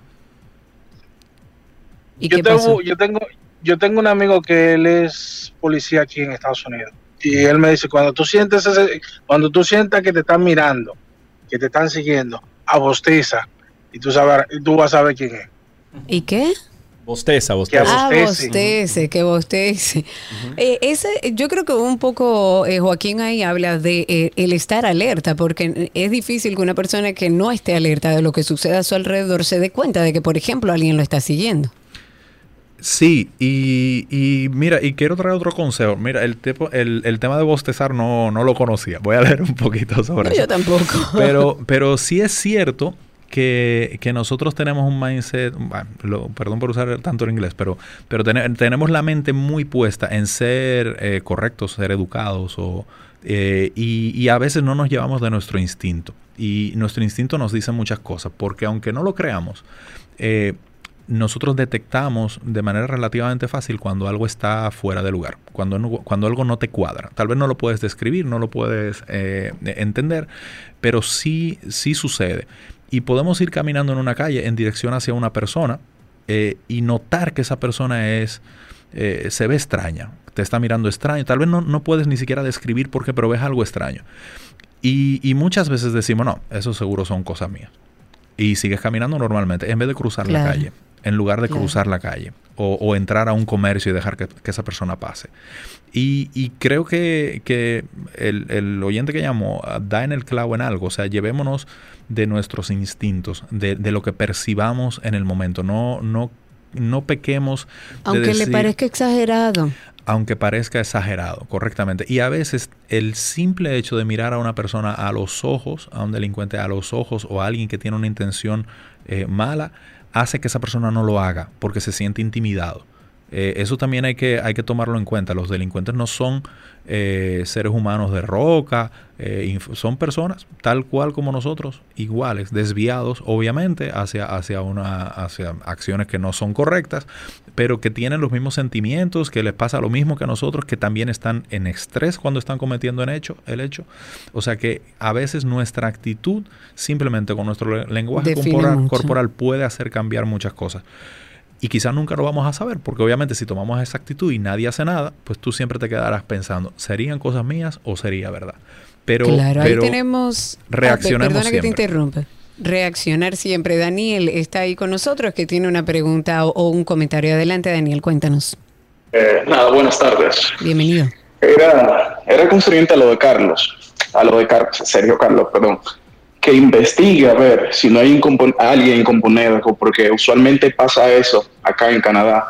Eso, y eso es un buen tema. ¿Hay y- y alguna situación en particular que puedas ayudarnos Bueno. para que no, para que no haya un segundo o un tercero que sea el que dé la información de Déjame dónde está la vulnerabilidad? Antes de tú contestar eso, Aitor, déjame dar el, el testimonio de que nuestros vecinos nos dijeron que vieron a los muchachos de mantenimiento eh, rondando los, eh, los alrededores de- del complejo Sí. y específicamente del edificio y nos enteramos el viernes o el sábado de que esos mismos muchachos habían puesto su renuncia el lunes. Hubo otro apartamento que se robó el lunes en la noche y el martes, eh, tipo 11, 12 de la- del mediodía, fue que se robó en nuestro apartamento. ¿Qué pasa? Esos muchachos, hacía cinco semanas, habían entrado a nuestro apartamento y sabían exactamente todo lo que había dentro de Uy, mi uy, closet uy. porque. Ellos habían trabajado en mi closet y habían movido algunas de mis cosas. Obviamente yo estaba ahí, pero vieron dónde estaban los relojes, vieron dónde estaba el estuche de a prueba de fuego, en la cajita fuerte. O sea, ellos sabían lo que estaban buscando y efectivamente lo que se llevaron fue de mayor valor lo que teníamos ahí dentro y sabían que no teníamos cámara dentro porque ellos habían estado dentro del edificio. O sea, que fueron personas que sabían exactamente lo que iban a buscar. ¿Cómo podemos Sí. nosotros, Aitor, prevenir una situación que no sea un tercero, un cuarto, un empleado, un ex empleado, que pase todo este tipo, tipo de información? Miren, la verdad es que, que muchos de, lo- de los robos de este tipo son eh, requieren de complicidad a veces involuntaria, llamo yo, complicidad involuntaria. Yo creo que cuanto menos información compartamos eh, con nuestro entorno, mejor.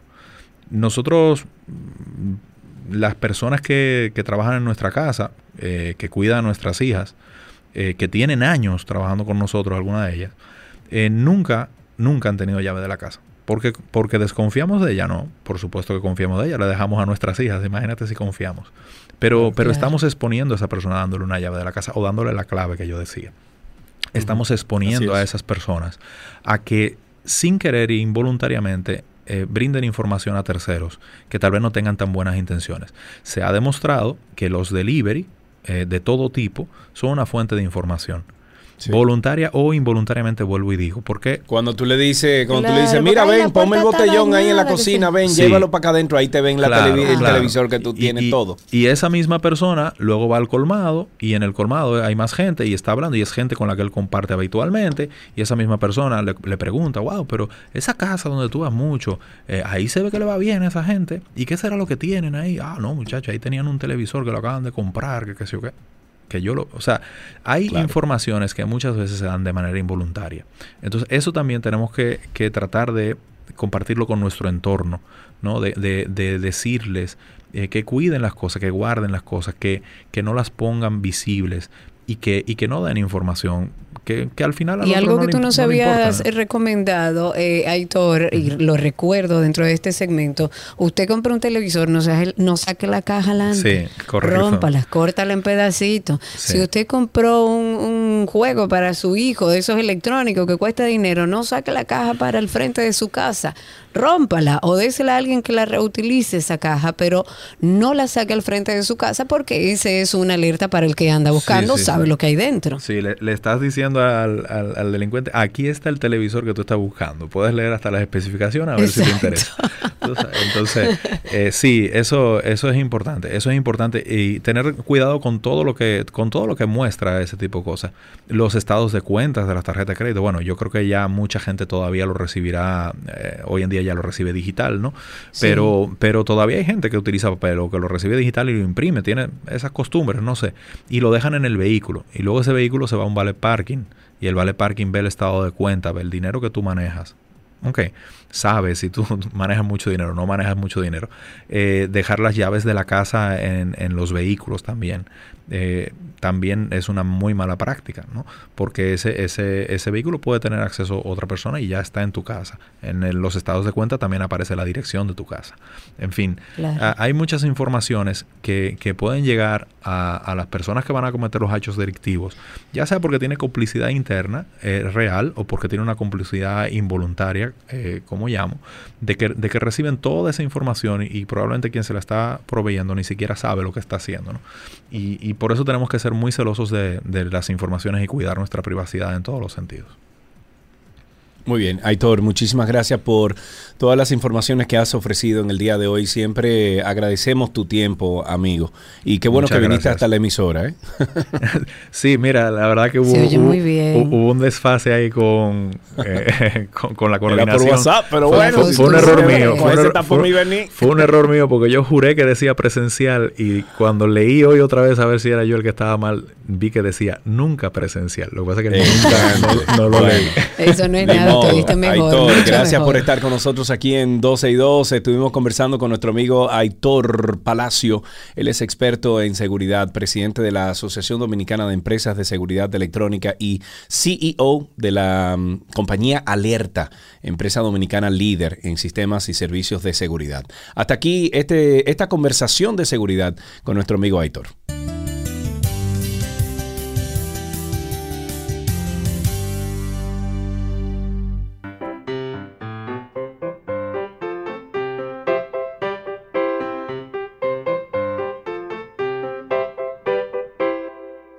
Suena siempre la cancioncita que le dice a nuestros niños que estamos ya esperando. Y creo que tenemos a Juliet en la línea. Hola Juliet, ¿cómo estás? Juliet. Juliet. Hola, ¿cómo estás? Bien, ¿y tú? Muy bien, gracias a Dios. ¿Qué edad tú tienes? ¿Cuántos años, Juliet? ¿Siete? Siete años. ¿Fuiste al colegio esta mañana o ya estás eh, de vacaciones? Sí, yo, va- yo estaba en vacaciones. Ya estás de vacaciones, qué bueno. Eh, y me imagino que vas a disfrutar, que te vas a ir a la piscina, a la playa, Juliet, a la Juliet está con la piscina hasta el cuello, ¿verdad, ¿Qué? Juliet? Que ¿Tú tú, estás estás en la casi piscina ahora adentro de la piscina. yo, yo estaba en la, la piscina ahora. Oye, qué envidia, pero qué envidia te tengo, Juliet. Juliet, ¿y tú recuerdas algo así que no se te haya olvidado que tú aprendiste en el colegio? No. No, ok, tú estás de vacaciones. ¿Y, cu- y cuáles son tus planes para estas vacaciones? Ah, mi plan es, yo estar en la piscina y yo estar en una cuadro y vamos vamos para otro ah, ja- casa. Ok, Ah, o sea que es ya. andar que tú vas, Juliet. Pero no, Juliet. no hoy, no hoy, mañana. Ah, Mañana. mañana, claro, lógico, porque ya hoy tú estás en la piscina. Y dime algo, ¿tú te sabes una adivinanza o un chiste, Juliet? Juliet. Y la playa. Pero la dime playa. una cosa, ¿tú te playa, sabes, ella va para la playa ¿tú te también. sabes alguna adivinanza? Yo voy para la playa y la Ok, piscina playa. ahora. A playa y piscina. Ahora. Pues, vaya a disfrutar. Igual te vamos Sí, a regalar sí, sí. aquí los eh, cariñitos que siempre tenemos para nuestros pequeños oyentes. Hasta aquí, ¿qué aprendiste hoy?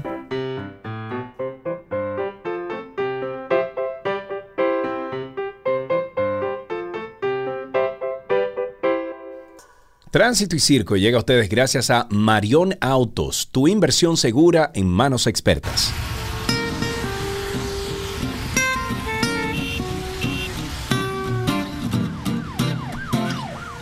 Llegamos al segmento donde todos ustedes son los protagonistas, llamando al 829-236-9856. 829-236-9856 y a través de Twitter Spaces. Recuerden que por ahí siempre estamos. Nos encuentran en Twitter, en la aplicación original nativa de Twitter. Nos buscan como 262 y ahí encima va a haber un circulito. Clica encima. Así nos escucha en su celular en vivo y también puede participar eh, con nosotros por esa misma vía. 829-236-9856. Bueno, en lo que llegan esas llamadas, que creo que no vamos a poder en el día de hoy tomar algunas llamadas a través través de ese teléfono porque está como chipeando. Pero a través de Twitter Spaces, por favor entren ahora, participen del programa arroba 262, arroba 262 en Twitter Spaces. Mientras tanto, Argenis Contreras, que es el principal imputado por el asesinato del profesor universitario Junior Ramírez, está solicitando que lo cambien de la cárcel de San Pedro de Macorís y que lo envíen a cumplir su coerción en Najayo, San Cristóbal. Mm. ¿Por ¿Y eso por qué? De, na- Pero, de San Pedro de Macorís a Najayo. ¿Y no es mejor San Pedro? Pero ¿O será que hay más? Eso han dicho algunos presos que yo conozco. La defensa del imputado, encabezada por el abogado Plutarco Jaques, ha justificado que la resolución de la medida de coerción que le impusieron dispuso que es en Najayo donde debe estar y no en otro recinto. La solicitud fue hecha ante las juezas del segundo tribunal colegiado del Distrito Nacional, las cuales conocen el juicio a fondo por el asesinato de Junior y de corrupción en la Oficina Metropolitana de Servicios de Autobuses, la OMSA. En la audiencia de este lunes, tienen previsto ya escuchar 10 testigos del Departamento de Investigación de Crímenes y Delitos de Alta Tecnología de la Policía Nacional con relación al caso. Bien, bueno.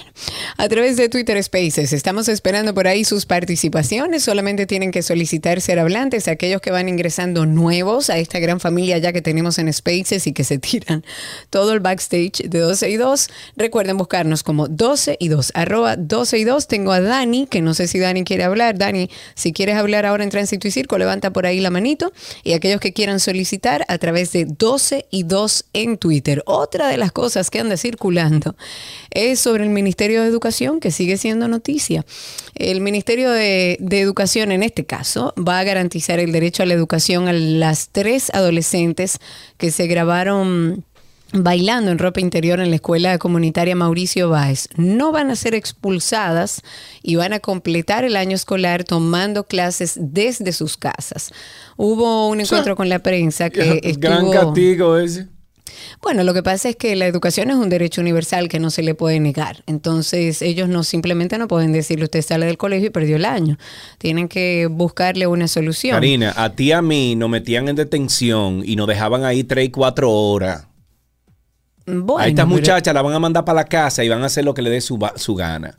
Bueno, pero es que son menores de edad, Sergio. ¿Qué vas a hacer? ¿Qué tú hubieras hecho? A mí, a mí me hubiesen castigado en mi colegio, me hubiesen castigado y me hubiesen dejado ahí todos los días por dos semanas, tres semanas, cuatro semanas, tres horas más en el colegio. Bueno, pero ellas están fuera del colegio, van a terminarlo desde sus casas, bien, tienen no que terminar problema. su año desde su casa. en este encuentro con la prensa, encabezada por la directora regional, se estuvo explicando que estas jóvenes eh, están afectadas por las reacciones al video que se hizo viral en redes sociales y no es para menos. Y que el Departamento de Psicología del Centro Edu- Educativo está trabajando con ellas porque me imagino que ellas nunca soñaron con que esto iba a tener esta repercusión. Y no era ese el propósito, grabándose y poniéndolo en TikTok, bueno, etcétera. evidentemente tienen un poco Karina. de su propio riesgo y el resultado tendrán que enfrentar las consecuencias, terminarán el año en la casa. La encargada del Departamento de Psicología de esa escuela, que es la Escuela Comunitaria Mauricio Báez, dijo que la acción de estas estudiantes se debe a la inmadurez, al poco control que existe con las redes sociales. Eso eh, estuvo hablando en esta intervención, tratando de abordar un poco también la parte psicoafectiva, psicoemocional de estas estudiantes. Eh, y es parte además del, perdón, del manual de convivencia de los centros educativos. Dice y cito, esa es la triste realidad de nuestros niños, niñas y adolescentes, donde hay un desborde de situaciones que presentan por el poco control de las redes sociales y hoy estamos, estamos apenados por la situación. Y lo más importante, que nuestros niños, que debemos proteger su imagen y su integridad. Creo que ahí tienes a alguien en Twitter Spaces. Mira a ver. Sí, tengo a Dani. Adelante, Dani, que te veo ahí con la mano arriba. Cuéntanos, habilita tu micrófono y te escuchamos al aire. Bueno, quería darle chance a otro, pero ya que usted lo pide, Adelante. esos son órdenes para mí. Nada, no me corte ahora, ¿eh? Por favor. Ok. Nada, es referente a unos ciudadanos canadienses. Eh, el jueves pasado estaba yo leyendo el link de la noticia de acá, pero no había visto la noticia en, en los medios de RD. Entonces, y el mismo jueves compartí el link con Somos Pueblo y el Listín Diario. Y de verdad, eso está teniendo una repercusión bien negativa para lo que es República Dominicana, porque no sé si ustedes lo saben, que después de Estados Unidos, Canadá es el país con, con el mayor porcentaje de turistas que van a RD. Entonces, Pero creo danos que... un poco de luz, Dani, con respecto a qué caso en específico de canadienses estás hablando. Bueno, son unos canadienses, unos tripulantes de una aerolínea que habían encontrado unas bolsas o maletas con droga Ujú, y ellos fueron apresados, me imagino, para fines de investigación, ¿no? Claro, lógico. Pero según estaba leyendo en el link, dice, o ellos se, se han estado comunicando con sus familiares y amigos Ujú. de aquí, y ellos están en una situación inhumana. Los están maltratando, no, les, no se les están respetando sus derechos y un, y un sinfín de etcétera. Algo que para nosotros es normal, porque nosotros sabemos las condiciones de nuestras cárceles. Pero para la gente de acá no es normal para ellos. Entonces creo que el gobierno debe de, de hacer algo. Y no ha habido, nadie ha dicho nada al respecto hasta ahora que yo sepa. Vamos a averiguar en qué sigue ese caso. Leí la noticia por encima de estos ciudadanos canadienses. Ellos, lo que entendí, vamos a tratar de rescatar la noticia, pero lo que entendí es que ellos, ellos fueron parte de los que denunciaron que estaba aparentemente ese alijo de droga, pero vamos a, a investigar un poco sobre eso. A través de Twitter Spaces tienen sus, eh, su participación. Tengo a Omar Matos. Adelante, Omar, te veo ahí, cuéntanos. Bueno, bueno, estoy inmensamente agradecido por ustedes existir. Ay, qué a bello, esta- gracias. A esta hora. a esta Gracias. hora. Eh, yo tengo dos temas. Uno es bien cortito, es que yo quisiera que Obras Públicas pasara por la carretera de Mendoza a la altura de la bomba Shell, que hay un hoyo que tiene como seis meses y los tapones son kilométricos, kilométricos en esta zona. Eso es exactamente, repitamos el lugar. Carretera de Mendoza a la altura de la bomba Shell.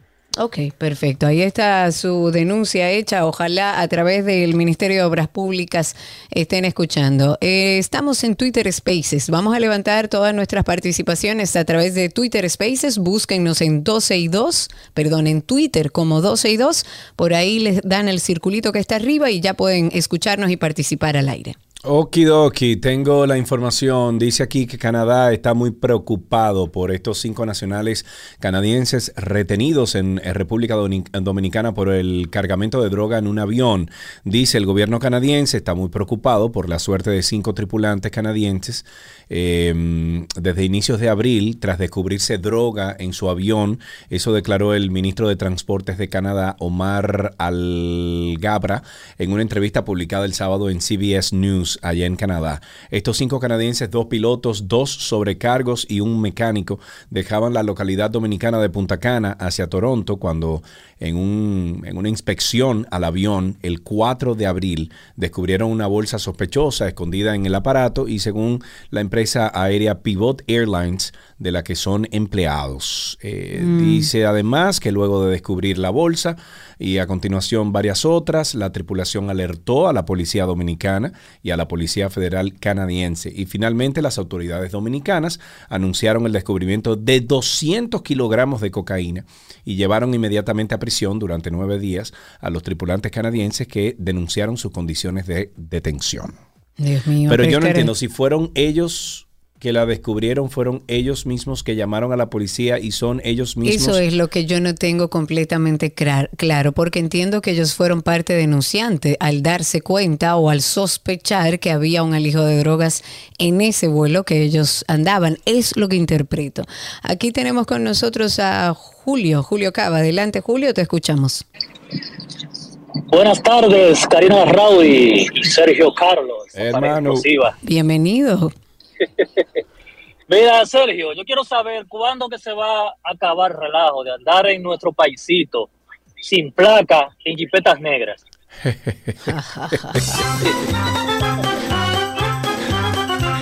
Ay, No se Ay, va a Dios. acabar jamás de los jamases, va a ser eso. Tengo también a Willy Pérez por aquí a través de Twitter Spaces. Súmense por ahí en Twitter, nos encuentran como 12 y 2. Adelante, Willy. Karina, Sergio, ¿cómo están? Muy bien, cuéntanos. Dice Sergio que el teléfono está chipeando. Está Está chipeando, chipeando, buen sí, el dominicano. 829 no funciona muy bien. Bueno, como le, le había dicho anteriormente, eh, el miércoles pasado en la Universidad Autónoma de Santo Domingo fueron las elecciones para elegir las autoridades. Ah, sí, señor. eh, que, van a estar durante los próximos cuatro años, arribándose la universidad a 500 años de historia, ya son 483 años exactamente que tiene la universidad y en esta oportunidad eh, habían dos candidatos, como ya se conoce en los medios, el doctor Jorge Azana David, que obtuvo el 40.4% de los votos y eh, resultando ganador en esta contienda, Editrudis Beltrán, que tuvo un 57.7% de los votos, ganando en primera vuelta. De los cuatro vicerrectores que la universidad escoge conjuntamente con los rectores, en la vicerrectoría docente le ganó el, el doctor Wilson Mejía con un 51.5. La vicerrectoría de administración, la vicerrectoría administrativa, es la que va a una segunda vuelta porque Alexis eh, Martínez sacó un 46.6 y el profesor Tangle sacó un 49.6. Ninguno alcanzaron el 50% más uno, entonces va a una segunda vuelta. En la, en la vicerrectoría de posgrado gana el profesor Silverio, Radamés Silverio, con un 60.2. Hay que resaltar que fue el más votado de todo el proceso. La vicerrectoría de extensión, para completar las cuatro vicerrectorías, también va a una segunda vuelta. En este caso, Rosalía, que todo el mundo la conoce, la maestra que- de participación ciudadana, la maestra esposa de- del ministro de Educación Superior, obtuvo un 42.2% y su contendor más cercano, que es el profesor Radamé Bautista, obtuvo un 25.4% y por eso va también a una segunda vuelta porque no alcanzó el 50 más 1. Vale resaltar que la segunda vuelta electoral en la Universidad Autónoma de Santo Domingo es el próximo miércoles 22 y ahí pues concluye el ciclo de votación con Editrudis Beltrán encabezando esta alta casa de estudio. Eso fue todo lo que pasó el miércoles pasado en el proceso de la Universidad Autónoma de Santo Domingo. Willy, muchísimas gracias. Reportando desde la UAS, nuestro querido Willy. Pueden seguir a través de Twitter comunicándose con nosotros. Recuerden, nos buscan como 12 y 2 en Twitter, en la aplicación nativa. Y es tan simple como cliquear en los circulitos que le salen ahí. Ya así nos escucha y participa con nosotros al aire. Y así nos cuentan además cómo está el tránsito, cómo anda el circo. También otra de las cosas, hablemos un poco del Consejo de Regidores del Ayuntamiento de Moca, que ha acogido una propuesta para declarar en estado de grave riesgo a la salud el vertedero de ese municipio. Seguimos con los vertederos, señores. Esto es una contaminación ambiental que representa un, gran peligro y un peligro, perdón, y la declaratoria fue aprobada en la mañana de este lunes durante una sesión extraordinaria. Esto fue celebrada en las instalaciones del basurero, de hecho, que está en el sector Los López 3. Y bueno, ellos han justificado esta medida debido a la incapacidad que tiene la, administra- la administración municipal para resolver este problema de ese vertedero y de todos los vertederos que hay en nuestro país. El presidente del Consejo dijo que la idea central es llevar a cabo la realización de una resolución o un llamado mucho más fuerte al gobierno para que vayan en auxilio de Moca. De Moca. Moca, ¿te acuerdas? Estás muteado. Ahí La tenemos a través de Twitter no otras personas. Vamos a ver quién está con nosotros ahí. Tengo a Aurelio. Aurelio, inmediatamente no tu micrófono, así podemos escucharte al aire con nosotros. Cuéntanos. Adelante, Aurelio. Quita el mute del micrófono y Karina, así ¿tú podemos escucharte oyes? al aire. No, pero Ahora Karina sí, no me cuéntanos. Aurelio. Aurelio. Aurelio, no, parece que no tienes buena señal, Aurelio. Trata de buscar mejor señal para que podamos escucharte al aire. En 12 y 2 en Twitter. Oye, eh, bueno, bien. Karina no me oye al aire. Traten de llamar a Karina por teléfono y decirle que yo estoy al aire.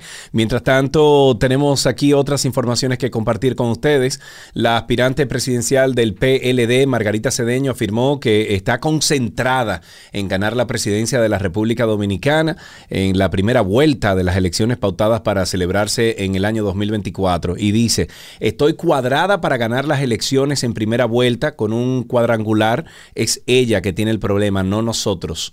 Dice, dijo la ex vicepresidenta, digo, ese mensaje fue pa- para Karina, no para ustedes. Eso dijo la ex vicepresidenta de la República, indicó que la improvisación y la incapacidad de la actual gestión gubernamental constituyen dos de las causas por las que la población pasa por una situación de dificultad ante los embates de la inseguridad ciudadana, la pobreza y carestía de la vida.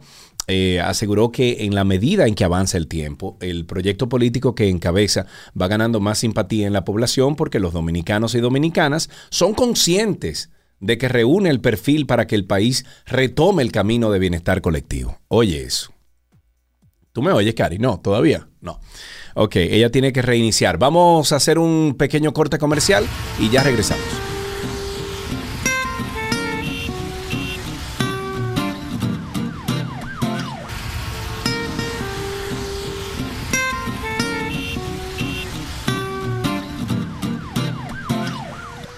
¿Cómo que dice Alan? Te amo, me amas.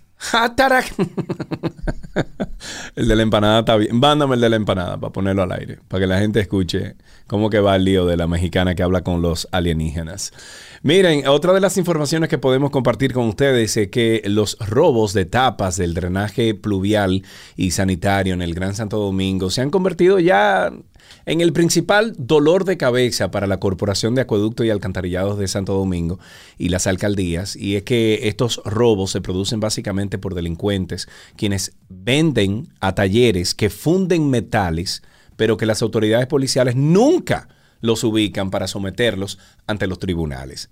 Con miras a terminar con las sustracciones, la CAS se propone cambiar las tapas de metales por otras en fibra de vidrio, con resistencia para aguantar el tráfico pesado y con un sistema de seguridad. Yo tenía entendido que aquí en República Dominicana ya estaban fabricando esas tapas de una forma más sostenible, de materiales ligeros, pero con una fuerza terrible. Incluso creo que lo hablamos aquí en, en- en el programa. Eh, otra de las noticias, ustedes pueden seguir participando con nosotros a través de Twitter Spaces, arroba 12 y 2 en Twitter Spaces, arroba 12 y 2 en Twitter Spaces, tras el suceso que protagonizaron este fin de semana. El sacerdote de la diócesis de La Vega, Rafael Delgado Suriel, conocido como el Padre Chelo, y un comerciante de la localidad, ambos se reunieron este lunes en un encuentro fraterno con el fin de dejar atrás el incidente y aclarar varios puntos. El Padre Chelo, junto con- al comerci- comerciante Carlos Gutiérrez, conciliaron sus posiciones.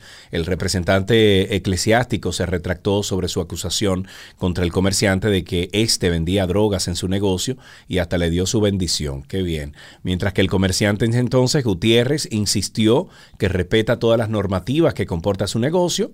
Eh, incluso acordaron que en los próximos días el negocio será bendecido por el Padre Chelo. Oh, papá Dios. Mira cómo son las cosas. Ahí te tenemos, Cari. ¿Ya me escuchas?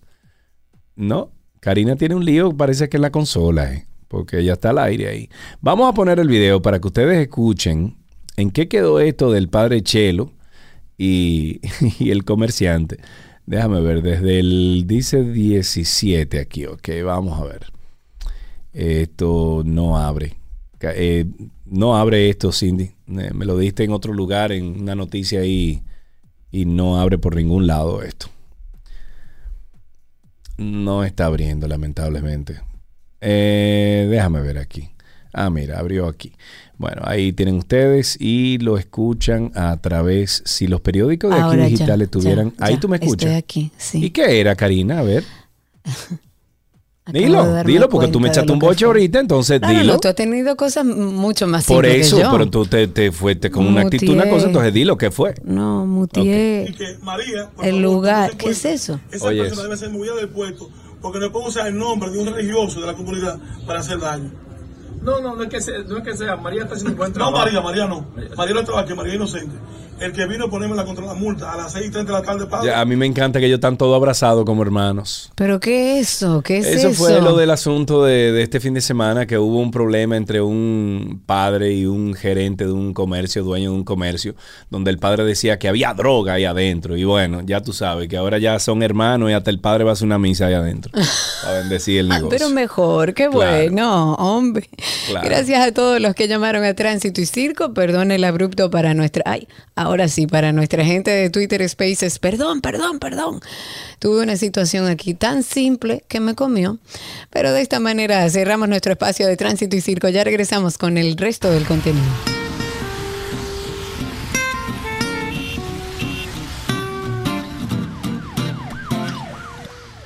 que aprendiste hoy llega a ustedes gracias a Palapisa, expertos por tradición, y gracias a Nido Crecimiento, tu amor, su futuro.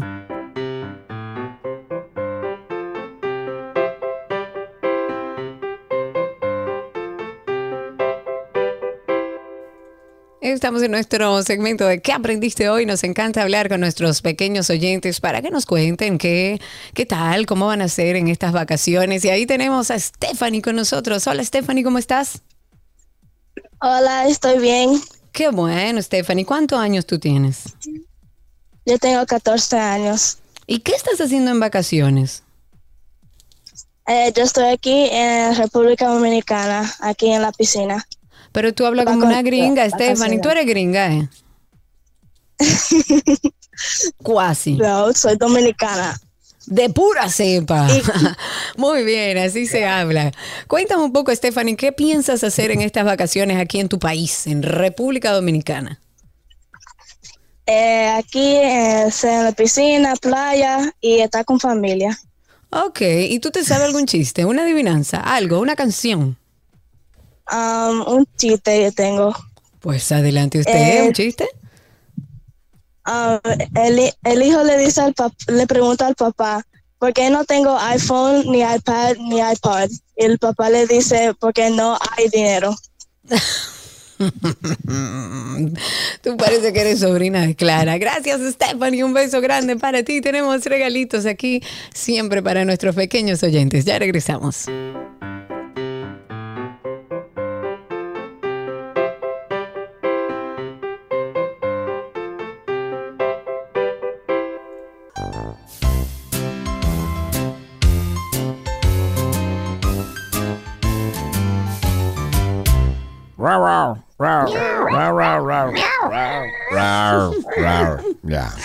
Aquí hay que mm. furioso. o aburrido, una de las dos. Estamos, señores, en nuestro segmento de mascota. ¿Eh? O no hacer nada. Exacto. Ya, Estamos ya en nuestro segmento de mascotas y siempre invitamos a nuestra queridísima doctora Claudia Musa para que nos hable en el día de hoy de un tema que, bueno, está en el tapete otra señor. vez, porque yo creo que en 12 años, Claudia, hemos hablado, 12 o 14, ¿cuánto que tenemos? 14. 14, 14. 14. En Lo que 14 ustedes años hemos hablado de este tema varias veces. R- tenemos que retocar el tema de la rabia. Cuéntanos un poquito de esto. Ay, sí. eh, eso vimos la semana pasada con el tema de los brotes en Santiago. Y entonces, eh, lo, lo principal es, como siempre hemos hablado, la prevención. ¿Me escuchan, verdad? Sí, sí, sí, claro que sí. Lo, principal lo principal es la prevención. A veces, eh, y sobre todo el año pasado y antepasado, las personas se descuidaron con la vacuna de sus mascotas porque no salían las mascotas. Eh, aunque muchos sí paseaban la mascota. Sí. Lo principal que tenemos que saber es que la rabia es una enfermedad zoonótica y es una enfermedad, es una enfermedad endémica en el país, o sea, que está en el país y, y por lo que veo no, no tiene, no tenemos cerca el, el momento donde se pueda erradicar.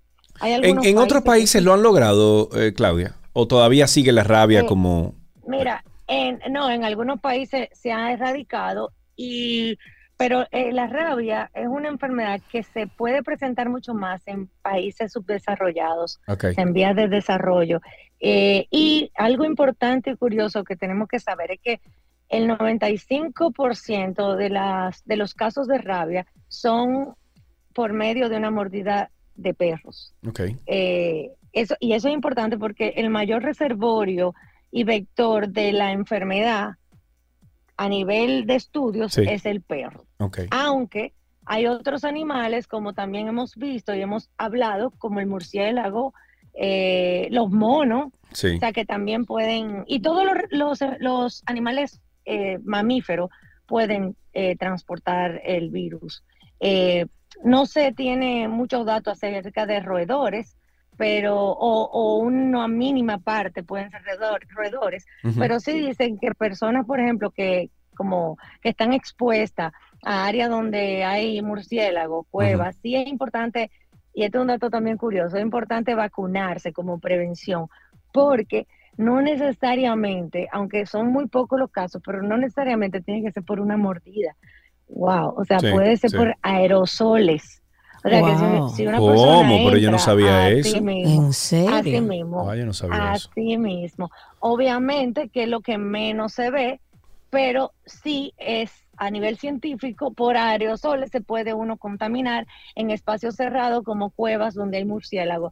Y también eh, si personas que, que viven en, en áreas donde puede haber murciélago, si encuentran murciélago, por ejemplo, en la casa o en una habitación, eh, es importante que se vacunen porque muchas veces estas mordidas eh, adormecen el área y si son niños tal vez no se dan cuenta. O si son personas que no ya no pueden expresar bien mayores tampoco se dan cuenta. Entonces hablemos de, de los síntomas y de cuánto tiempo puede eh, puede empezar a presentarse esos síntomas en ya sea en una mascota o en las personas. Claro. que más o menos son lo- es la misma situación. Lo primero es que tanto se puede presentar en días, pero lo general es 30 días después a tres meses y en escas- escasas ocasiones puede verse hasta al año. Empezar los síntomas de una mordida. O sea, grave. Ah, o sea que Muy tú grave. puedes... oh, a ver, a ver, yo no sabía que duraba tanto. A ti te puede morder un perro y un año después es que tú vienes a desarrollar la rabia. En escasas ocasiones se ha comprobado que puede presentar síntomas hasta un año después. Lo normal es que a la semana ya tú empieces a tener síntomas o al mes. ¿Cuáles son esos eso síntomas de rabia?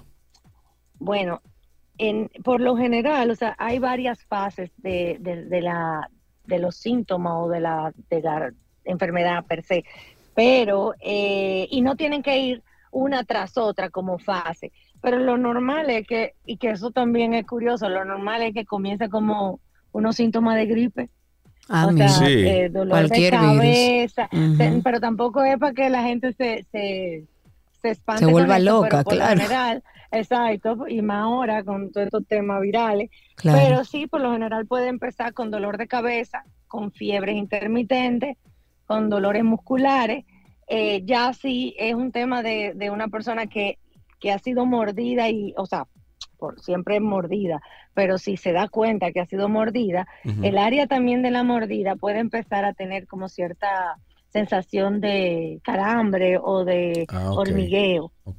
Entonces, a partir de ahí, ese virus se pe- penetra por el tejido, Sí. vía, eh, pues vía el sistema nervioso y tiene predilección tanto por la médula espinal como por el cerebro. Por eso Ay, es que Dios la mayoría de los síntomas tienen que ver con temas de agresividad, de cambios de, de- de humor, Sí. eh, de parálisis, porque después de estos síntomas, como mencioné, de, de fiebre, dolor de cabeza, eh, malestar, ahí comienzan a haber problemas ya de cambios de temperamento en los humanos y en los animales, o sea, comienzan a actuar de una manera, eh, en los humanos se ve mucho hiperactividad, eh, se vuelven furiosos, irritables, sensibles, y igual pasa en la mascota, pero fíjate, dato curioso, eh, en los animales salvajes, que por lo general si alguien se acerca, se van huyendo.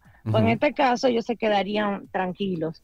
En lo- los murciélagos por lo general no salen de día. Entonces en este caso, por lo general salen de sus cuevas Sí. de día. O sea, comienzan a actuar completamente opuesto a lo que, a lo que son sus rutinas.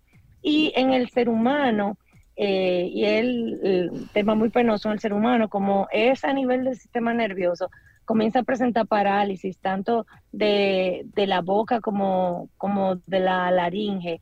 Y, y entonces por eso es que dicen ah, que hay problemas de hidrofobia, como si tuviese Sí. miedo a tomar agua, igual en la mascota. Pero es que comienzan a tener parálisis y dolor al tragar, y por eso entonces la gente le tiene mucho miedo al tomar agua, pero por el dolor. Y entonces hay parálisis a nivel de la laringe y por lo tanto pre- comienzan a presentar espasmos respiratorios, ¿verdad? No pueden respirar.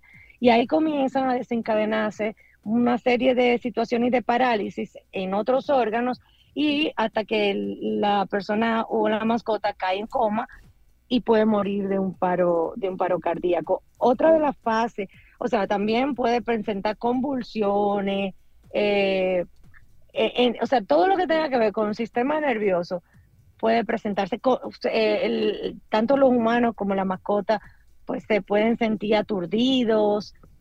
En el caso de los perros, aparte de la agresividad o de cambio de, de temperamento, Sí. tiene- comienzan a desarrollar caracteres de, o sea, de compulsividad eh, eh, en manera de destruir cosas que no hacían. O O sea, eh, quieren- es un, un problema de, de conducta, ¿no?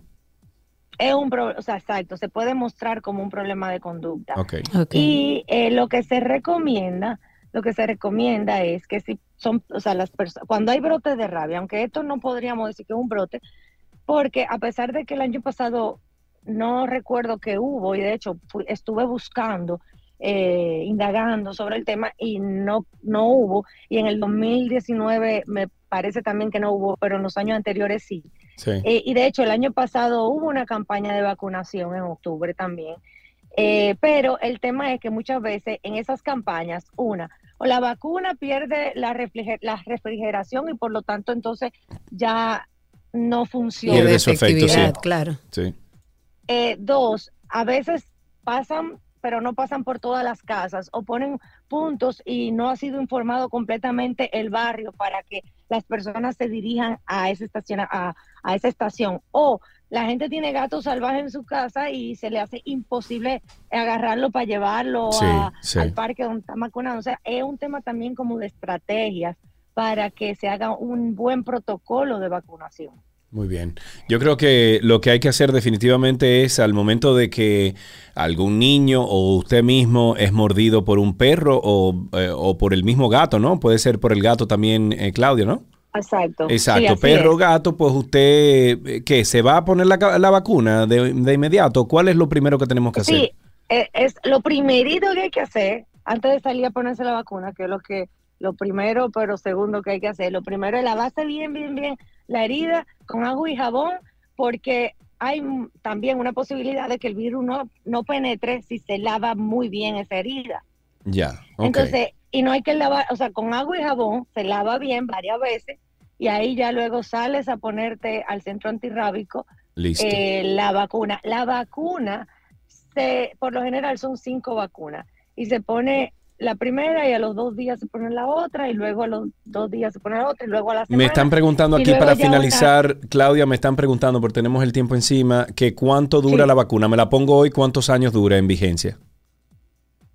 Un año. Un So, año. En países donde, donde la rabia existe, eh, bueno, sí, no, no, porque si te mordió, tú solamente te la tienes que poner ya como, Como prevención. como eh, prevención y son cinco dosis. Pero si tú trabajas en, en zonas eh, rurales, te la tienes que poner todos los años. Ya entiendo, o sea que sería anual la, eh, ¿cómo se llama? La rotación de eso. Claudia, muchísimas gracias como siempre. Estuvimos hablando con la doctora Claudia Musa. Ustedes pueden comunicarse con el equipo de Claudia en la veterinaria Pet Care con el 809-333-4400. Hasta aquí mascotas en 12 y 2.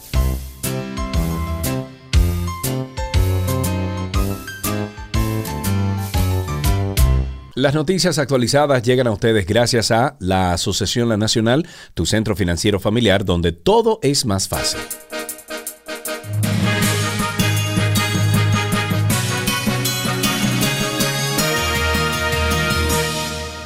Están las noticias actualizadas, no sin antes decir que ya estamos en pelota, señores. El calendario vez. oficializado por la Liga de Béisbol Profesional en nuestro país.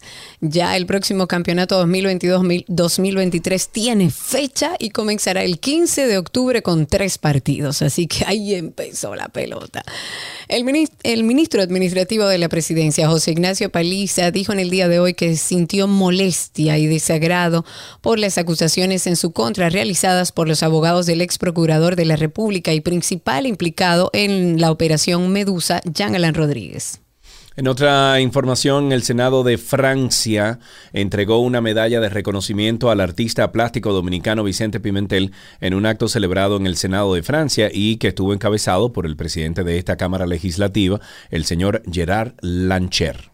La Dirección General de Bellas Artes anunció el lanzamiento de la campaña nacional Somos Bellas Artes, con el lema Porque el arte sana, con el objetivo de difundir el trabajo que realiza esa institución. Y finalizando, el Premio Nobel de Literatura Mario, Mario Vargas Llosa expresó este lunes su deseo de que la victoria del izquierdista Gustavo Petro en la segunda vuelta de las elecciones presidenciales celebradas ayer en Colombia, y estoy citando, sea un accidente enmendable y corregible en el futuro más inmediato y que el país latinoamericano se mantenga dentro de la estricta legalidad. Eso dijo. Con esto Hasta aquí. finalizamos estas noticias actualizadas.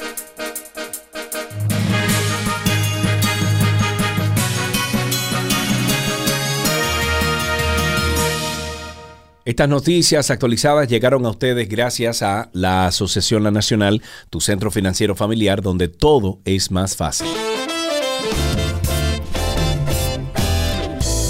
Despedimos este espacio. Gracias, muchas gracias, sobre toda la paciencia que han tenido nuestros oyentes en Spaces, que tuve mi eh, eh, es abrupto del lunes, pero estamos aquí y mañana estaremos aquí otra vez justo a la mitad del día. Seguimos en comunicación a través de nuestras redes, recuerden, arroba 12 y 2, Karina Larrauri, Sergio Carlo y también arroba After Dark, que por ahí, Karina y Sergio After Dark, que por ahí tenemos mucha información también. Bye bye, adiós.